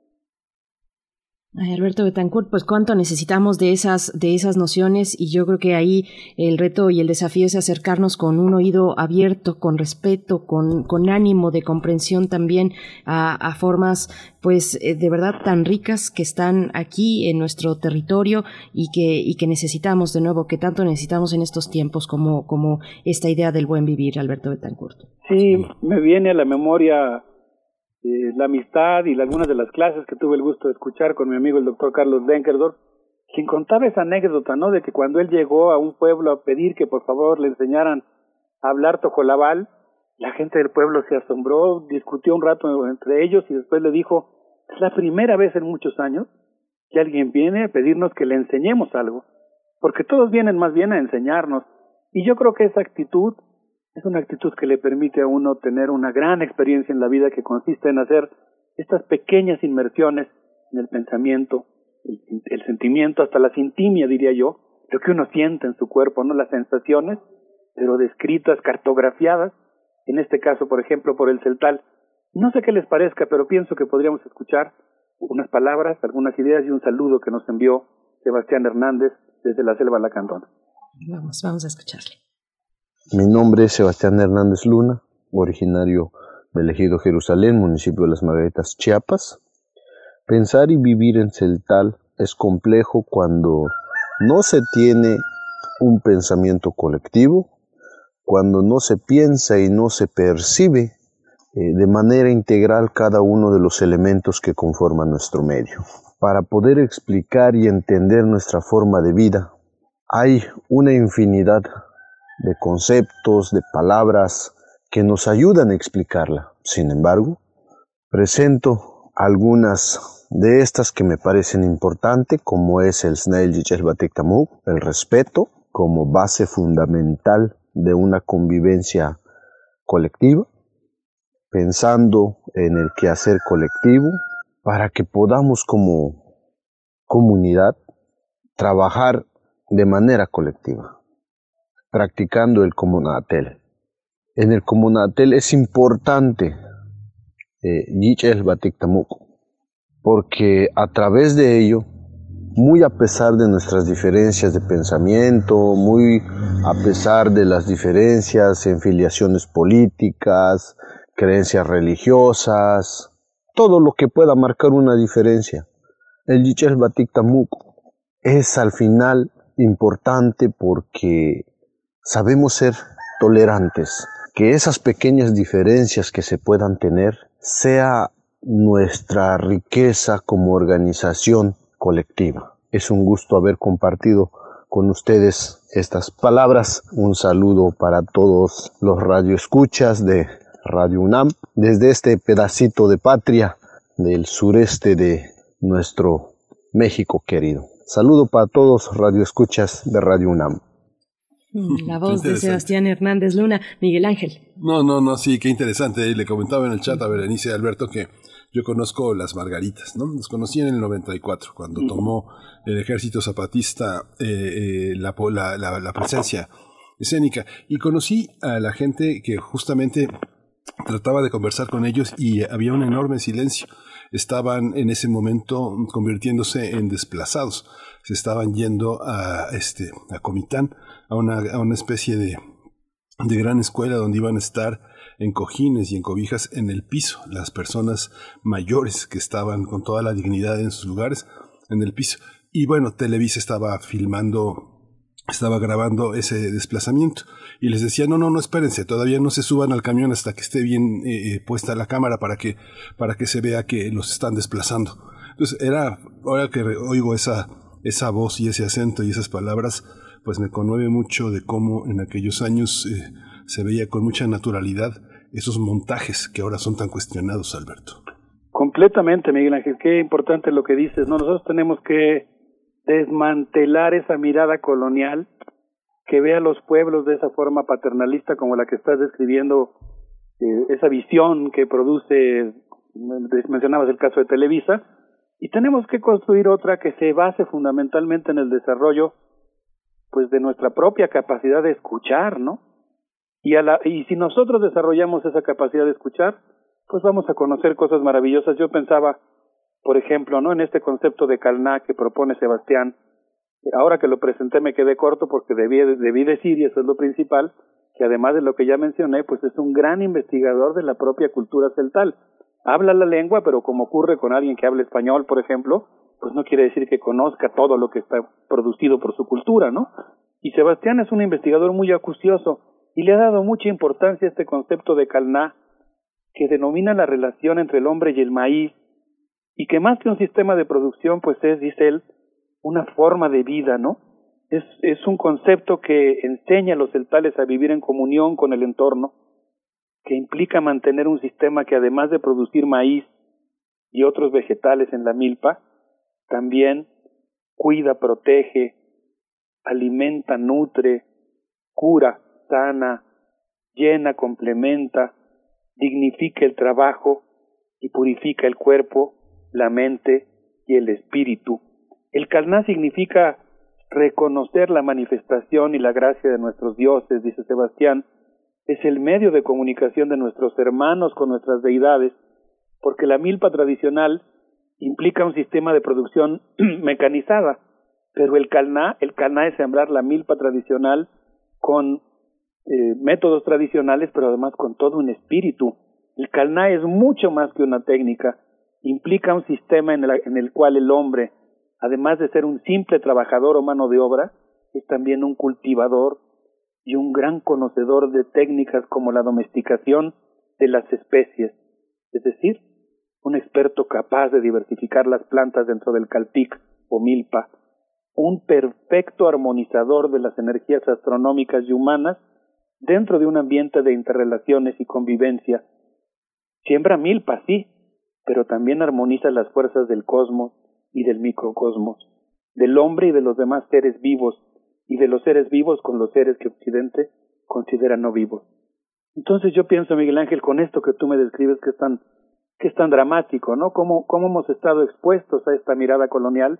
Así empieza Sartre su prefacio al texto de Fano, ¿no? Los condenados de la tierra, hablando de esa mirada colonial que hoy tú, con toda justeza, evocas aquí, eh, quejándote como todos nosotros, de esa, de esa mirada que ha producido eh, una representación de los pueblos indígenas que no corresponde con su carácter de agentes tan importantes para nuestra civilización. Pues tú también lo planteas muy complicado y muy, muy duro desde el principio, Alberto Betancourt, con esta cuestión que, que, comentabas desde el principio, pues eh, con qué dureza lo planteas, habitar un mundo que lo desconoce a uno. Y, y esta otra cuestión, desmontar la, la mirada colonial.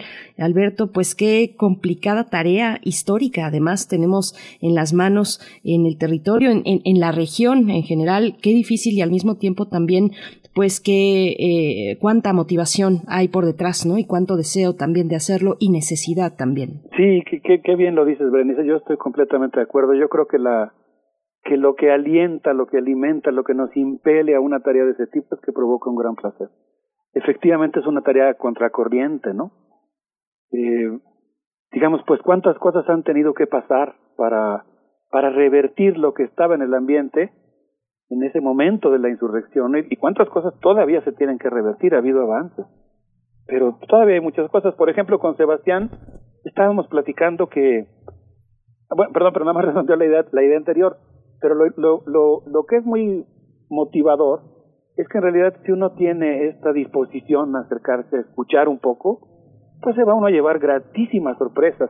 Por ejemplo, a mí Sebastián me contaba de lo que ha sido la experiencia de participar en el programa Sembrando Vida. Y en este programa de eh, Sembrando Vida, pues los compañeros primero lo vieron con, con buenas, con buenos ojos, pensaron que pues por tratarse de un programa que se proponía eh, reivindicar la diversidad biológica, pues podría haber cabida para algunas algún diálogo de saber sin embargo, se encontraron, por ejemplo, con que pues el programa no se formuló y no toma en cuenta ni los deseos, ni la cultura, ni los conocimientos, ni la tecnología central. Y central y por otra parte, pues trata de implementar formas de cultivo sin tomar en cuenta las particularidades locales y la experiencia acumulada por los cultivadores. Sebastián me contaba, y de hecho en este capítulo que escribimos juntos él describe ampliamente cómo, pues en un primer momento los habitantes de Jerusalén basados en el Calná vieron con buenos ojos el programa Sembrando Vida, les parecía compatible con el modo de vida celtal, pero después se dieron cuenta que los técnicos le imponían a los sembradores formas de trabajo, plantillas de cultivo, diseños de plantación y metas que fueron establecidos desde fuera. Por ejemplo, en el caso de los árboles maderables, no se impuso la siembra de cedro y caoba, por ser maderas preciosas, muy redituables, yo, por cierto, aquí voy por cuenta propia y en algo que de lo que solamente tengo indicios, pero entiendo que ahí hay negocios muy importantes también de quienes han impulsado las plantaciones comerciales, como ha sido el caso de Alfonso Romo. Eso es un indicio que no me atrevería a afirmar, pero es una pista que creo que vale la pena seguir. Pero el hecho es que pues están imponiendo estas plantillas de maderas preciosas y los agricultores de Jerusalén le dijeron a los técnicos que eso no se iba a dar ahí, pero los técnicos no tomaron en cuenta que el cedro necesita para su buen crecimiento un tipo de suelo que no existe en la región, y los sembradores elegidos les dijeron que en sus parcelas no iba a crecer, pero los técnicos insistieron e impusieron su punto de vista, y ahora pues lo que tenemos es que la imposición de ciertos cultivos ha producido un paisaje de desastres agrícolas. Y ahí es donde yo pienso, qué importante es para nuestra sociedad aprender a escuchar. Qué importante es aprender a escuchar y hacer ejercicios de formulación de políticas públicas a partir del diálogo intercultural. Y hay tanto que hacer y afortunadamente podría ser tan placentero, pero es una lucha, es una lucha muy difícil y se realiza en un contexto en el que hay mucha confusión. Pero yo creo que hay algo en lo que podemos estar muy claros. Para México es estratégico preservar y defender los territorios, los conocimientos y los derechos de los pueblos indígenas, de los pueblos originarios, si queremos preservar nuestra riqueza biótica y quizá también el núcleo de valores muy importantes de nuestra civilización, estos, de este, este núcleo de valores comunitario, comunalista, que, que salpican al español, pero que provienen de esas otras lenguas.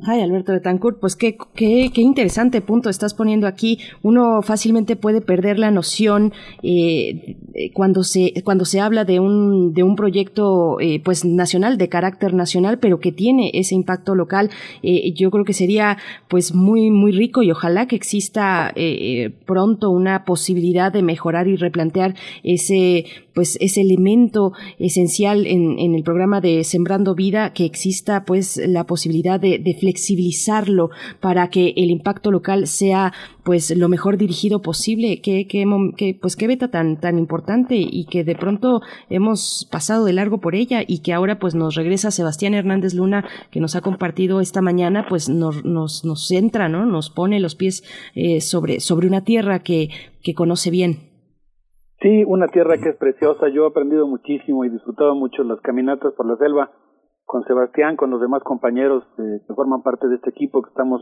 conformando desde hace muchos años entre todos. Y la verdad es que cuando va uno caminando ahí por las veredas de la selva, ¿no? y te dicen, mira, aquí estamos en la transición de selva, alba, de selva alta a selva baja, o por ejemplo cuando Sebastián te platica así como cómo ha diseñado el paisaje, cómo como agricultor, como miembro del ejido, ha pensado pues no sé, en lo que van a comer los animales silvestres, o ha pensado en cómo van a ver la selva sus nietos. Realmente ahí se da uno cuenta que este concepto, el Calna, que es un ejemplo, porque hay muchos conceptos más, pero el Calna, por ejemplo, pues implica pensar no solamente en el presente, pensar también en el futuro, e implica no pensar nada más en uno mismo, hay que pensar en los demás, incluidos los demás seres vivos. Entonces, pues la verdad es que yo creo que en nuestro país tenemos así mucho, mucho que aprender y pues creo que todas las culturas tienen tenemos mucho que aprender y mucho que aportar.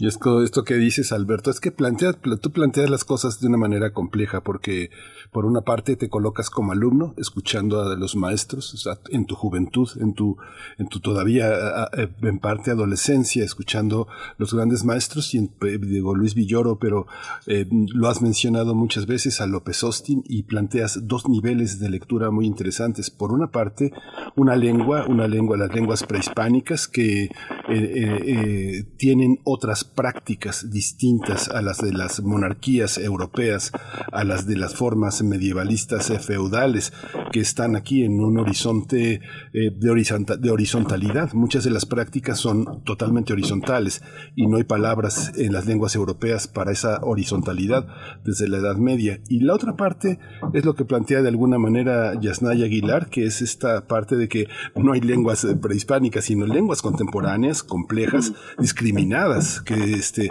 que están sumamente eh, eh, actualizadas, cosa que pasa distinto en el caso, por ejemplo, del euskera o del catalán o del gallego, que son eh, lenguas que tienen elementos muy arcaicos que se contemporizan con, con aspectos, nuevas palabras como licuadora, como DVD, como pantalla, ¿no?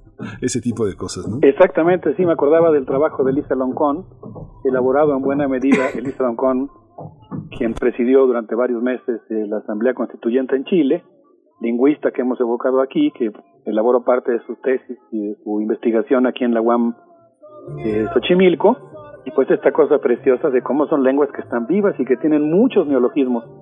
Pues creo que es hora de irnos, y vamos a celebrar con son de madera y esto que se llama el amanecer, este, esto que esperemos sea el amanecer de una sociedad que valore más y conozca más la sabiduría que existe en sus lenguas originarias. Un abrazo para todos.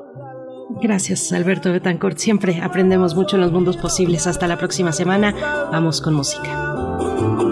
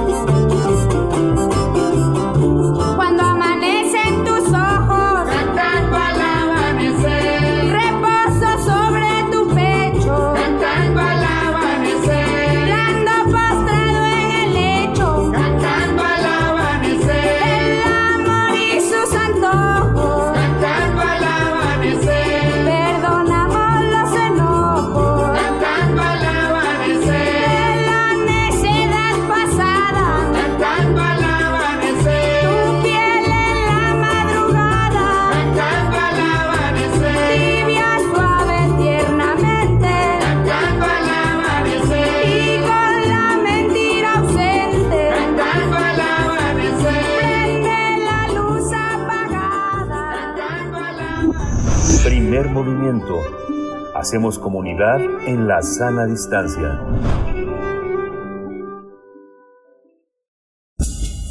Libertad.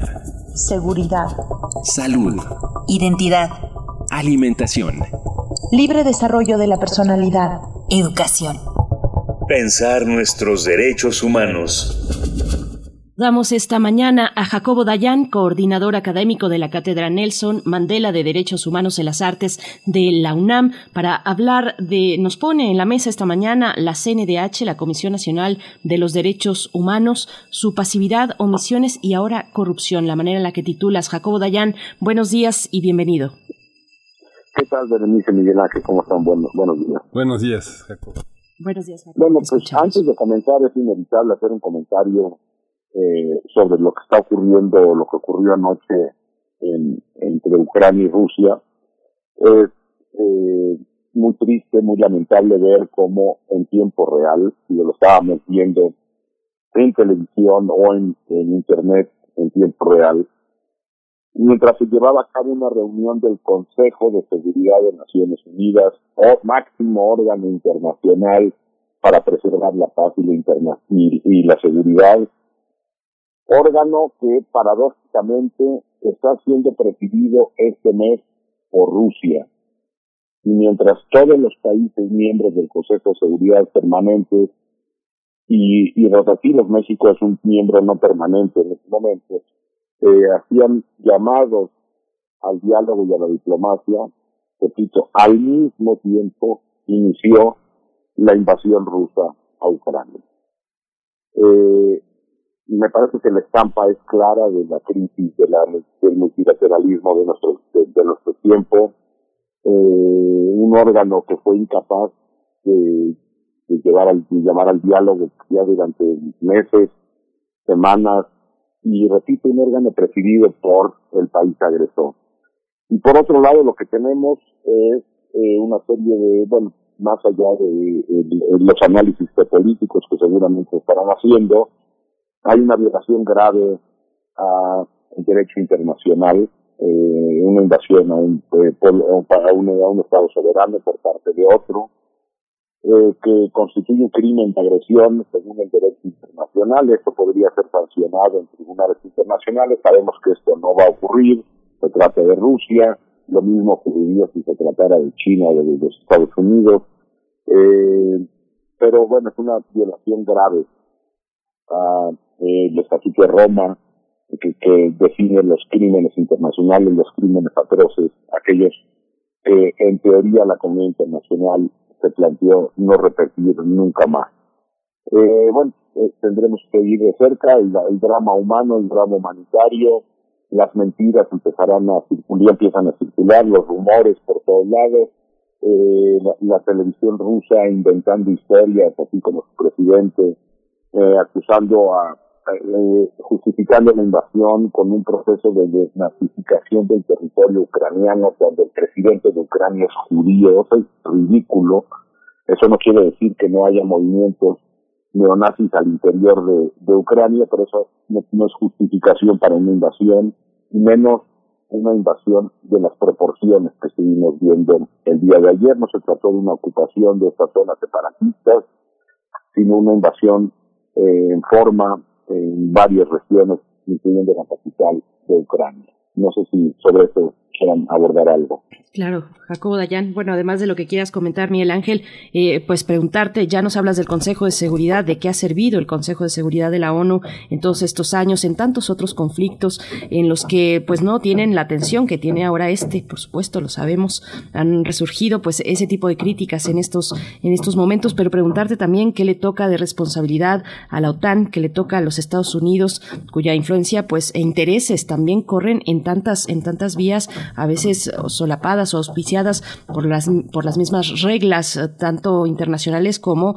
eh, las que se puedan gestionar en lo local, eh, Jacobo Dayan. No, bueno, evidentemente es un fracaso global. Eh, la OTAN, responsabilizar a la OTAN de la invasión rusa a Ucrania o pensar que esto tiene que ver con intereses oscuros de los Estados Unidos y entonces por eso qué bueno que Rusia invadió Ucrania es perder el foco de la víctima. El país víctima es Ucrania y eso no tiene que ver con los intereses de los Estados Unidos ni con una ni con un control como ya hay muchas redes hablando del casi del complot judío masónico de control universal hay que poner foco en los hechos. Esto no quiere decir que en otras ocasiones Estados Unidos no haya sido responsable de barbaridad y media. Pero no porque en el pasado Estados Unidos parece el argumento que utilizan muchos de Morena cuando se, se señalan actos de corrupción y dicen el PRI robaba más. Y entonces como el PRI robaba más o como Estados Unidos también invadió, pues entonces que invada Rusia, me parece que Ah, eh, no, no tiene sentido, vamos, eh, el argumento ni el análisis. En estos momentos, lo que se tiene que hacer es proteger la integridad territorial de Ucrania y la paz y la seguridad internacional. Ya después, ver cualquier otra cosa. Pero tratar de buscar responsabilidades a la OTAN por la invasión rusa, me parece que no tiene ningún sentido. Sí, bueno, tal vez no era mi planteamiento directamente, sino eh, ver cómo están las cosas de uno y otro lado. Eh, y por supuesto, claro que el primer punto fundamental es eh, la seguridad de, los habitantes de, de Ucrania. ¿Sabemos algo hasta el momento, Jacobo Dayan, de algún plan para acompañar a los desplazados? Finalmente ya son desplazados, personas que están saliendo de la capital de Kiev, que están también en esta zona este con estas en este pues escenario de Donbass eh, que están también saliendo de esta región. ¿Sabemos algo al respecto? Pues es muy pronto, evidentemente hemos estado viendo ya las escenas de desplazamiento masivo y seguramente eso también generará una ola de refugio a los países, por, por, por lógica pensaría uno hacia el oeste, hacia el occidente, eh, pero bueno, eso generará esa crisis de refugiados en estos momentos a las horas de haber iniciado, lo que, lo que vemos son esas largas filas de personas intentando salir de las zonas de conflicto eh, y fue un ataque brutal y desproporcionado bajo, repito, un argumento completamente ridículo de desnazificación de la región y evitar un genocidio en la región de Donbass. Bueno, estos argumentos solo eran utilizados en el pasado por eh, países eh, abiertamente criminales o abiertamente represores y sin poder alguno, como en el caso, por ejemplo, del conflicto en Nagorno-Karabaj, donde Azerbaiyán inventó un, inventó un genocidio que, por cierto, México reconoce, en el único de los países de, Occidente que reconoce un genocidio que no es reconocido por nadie, el genocidio de pero bueno, pues como hubo una lana de intercambio eh, pues se acuerdan cuando se puso la estatua de Seidar Aliyev en reforma, México reconocía aquello. Eh, entonces, el argumento ruso de prevenir un genocidio y evitar eh, desnazificar eh, Ucrania y desmilitarizar como si uno tuviera el derecho de desmilitarizar otro Estado. Es decir, México podría exigirle a Guatemala su desmilitarización esto viola cualquier derecho, eh, el derecho internacional, vamos. Miguel Ángel, ¿querías comentar algo? No, sí, finalmente este lo que queda lo que queda en evidencia, Jacobo, es que hay una geopolítica donde hay seres humanos que no valen nada para otros, Entonces, este finalmente ya lo vimos en la Yugoslavia, lo hemos visto en una serie de, de, enfrentamientos en la Europa del Este que hay hay muchos testimonios, por ejemplo, el de Yugoslavia lo ofreció Juan Goitisolo en el cuaderno de Sarajevo, como hay una parte en la que las personas, su cultura, sus intereses no no no no figuran en la geopolítica del dinero y de las armas. Así que finalmente lo que estamos viendo con todas estas comparaciones del nazismo y con todo esto, finalmente son, son, son estereotipos. Finalmente las personas, yo me pregunto, hay varios periodistas que están en esa zona porque es un punto estratégico que están ahora reportando. A nadie les importaban esos periodistas antes, ahora importan porque están en Ucrania, pero son personas de varias partes de Europa que se fueron a esa zona para hacer proyectos de, investigación periodístico, antropológicos, sociológicos, etcétera. Y uno se pregunta a dónde van los ucranianos que se van, a dónde van. Las, las, las terminales de ferrocarril están llenas y las calles vacías. Es muy interesante saber con qué esperanza y a dónde y a dónde y a dónde migran y dónde, y dónde pueden ser recibidos. ¿no? Sí, eh, pues coincido en, esa visión de ante los grandes conflictos, eh, la tragedia humana, uno a uno, en este caso y en muchos otros, acaba siendo superfluo. el, fracaso del Consejo de Seguridad tampoco es nuevo. Eh, probablemente sí con estas dimensiones, es decir, digo, podemos revisar el pasado y encontramos eh, hechos lamentables y vergonzosos de, de, del Consejo de Seguridad en otros conflictos, pero me parece que lo simbólico, la, envergadura de esta invasión, eh, por el tamaño de los actores, el, eh, el haber sido eh, hecho en un momento en que sesionaba el Consejo de Seguridad y que era presidido por el agresor, a mí me parece que la estampa es perfecta, vamos, es, la debacle de aquel modelo que se creó después de la Segunda Guerra Mundial para preservar la paz y la seguridad. Ante lo que estamos es ante la debacle de ese modelo creado hace 80, bueno, pues ya no sé, 80 y 70 y tantos años, 77 años. Vamos, estamos ante eso. Y la escena no podía ser más lamentable, ¿no? Eh, ver al presidente del Consejo de Seguridad teniendo que justificar la ruptura de la paz y la seguridad en ese momento pierde todo sentido el Consejo de Seguridad de Naciones Unidas, pero ojo, es lo único que tenemos. O sea, no es de que, bueno, pues que se vayan por un tubo y, que, desaparezca eso. Pues no, porque es lo único que tenemos. Es el único espacio de diálogo multilateral que tenemos de ese tamaño.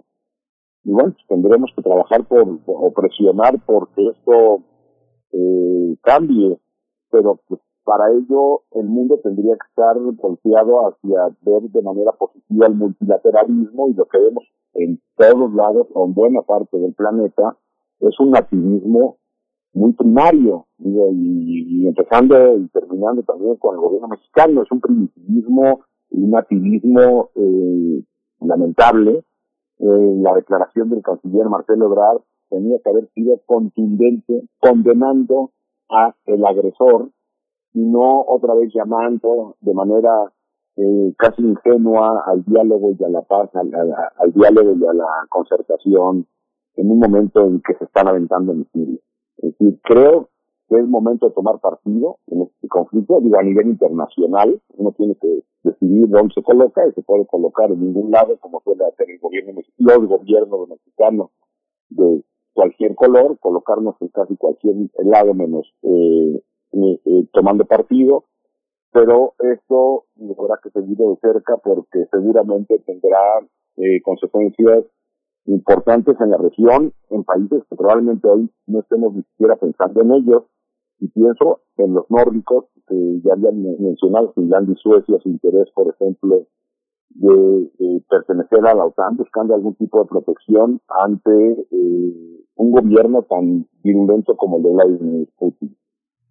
Alemania ha eh, insistido en la vía diplomática. Eh, Jacobo Dayan se niega, bueno, hasta el momento de la madrugada de ayer donde yo me quedé, eh, se negaba a, pues, aportar armas al conflicto en Ucrania. eso es una toma de postura. ¿Cómo lo ves?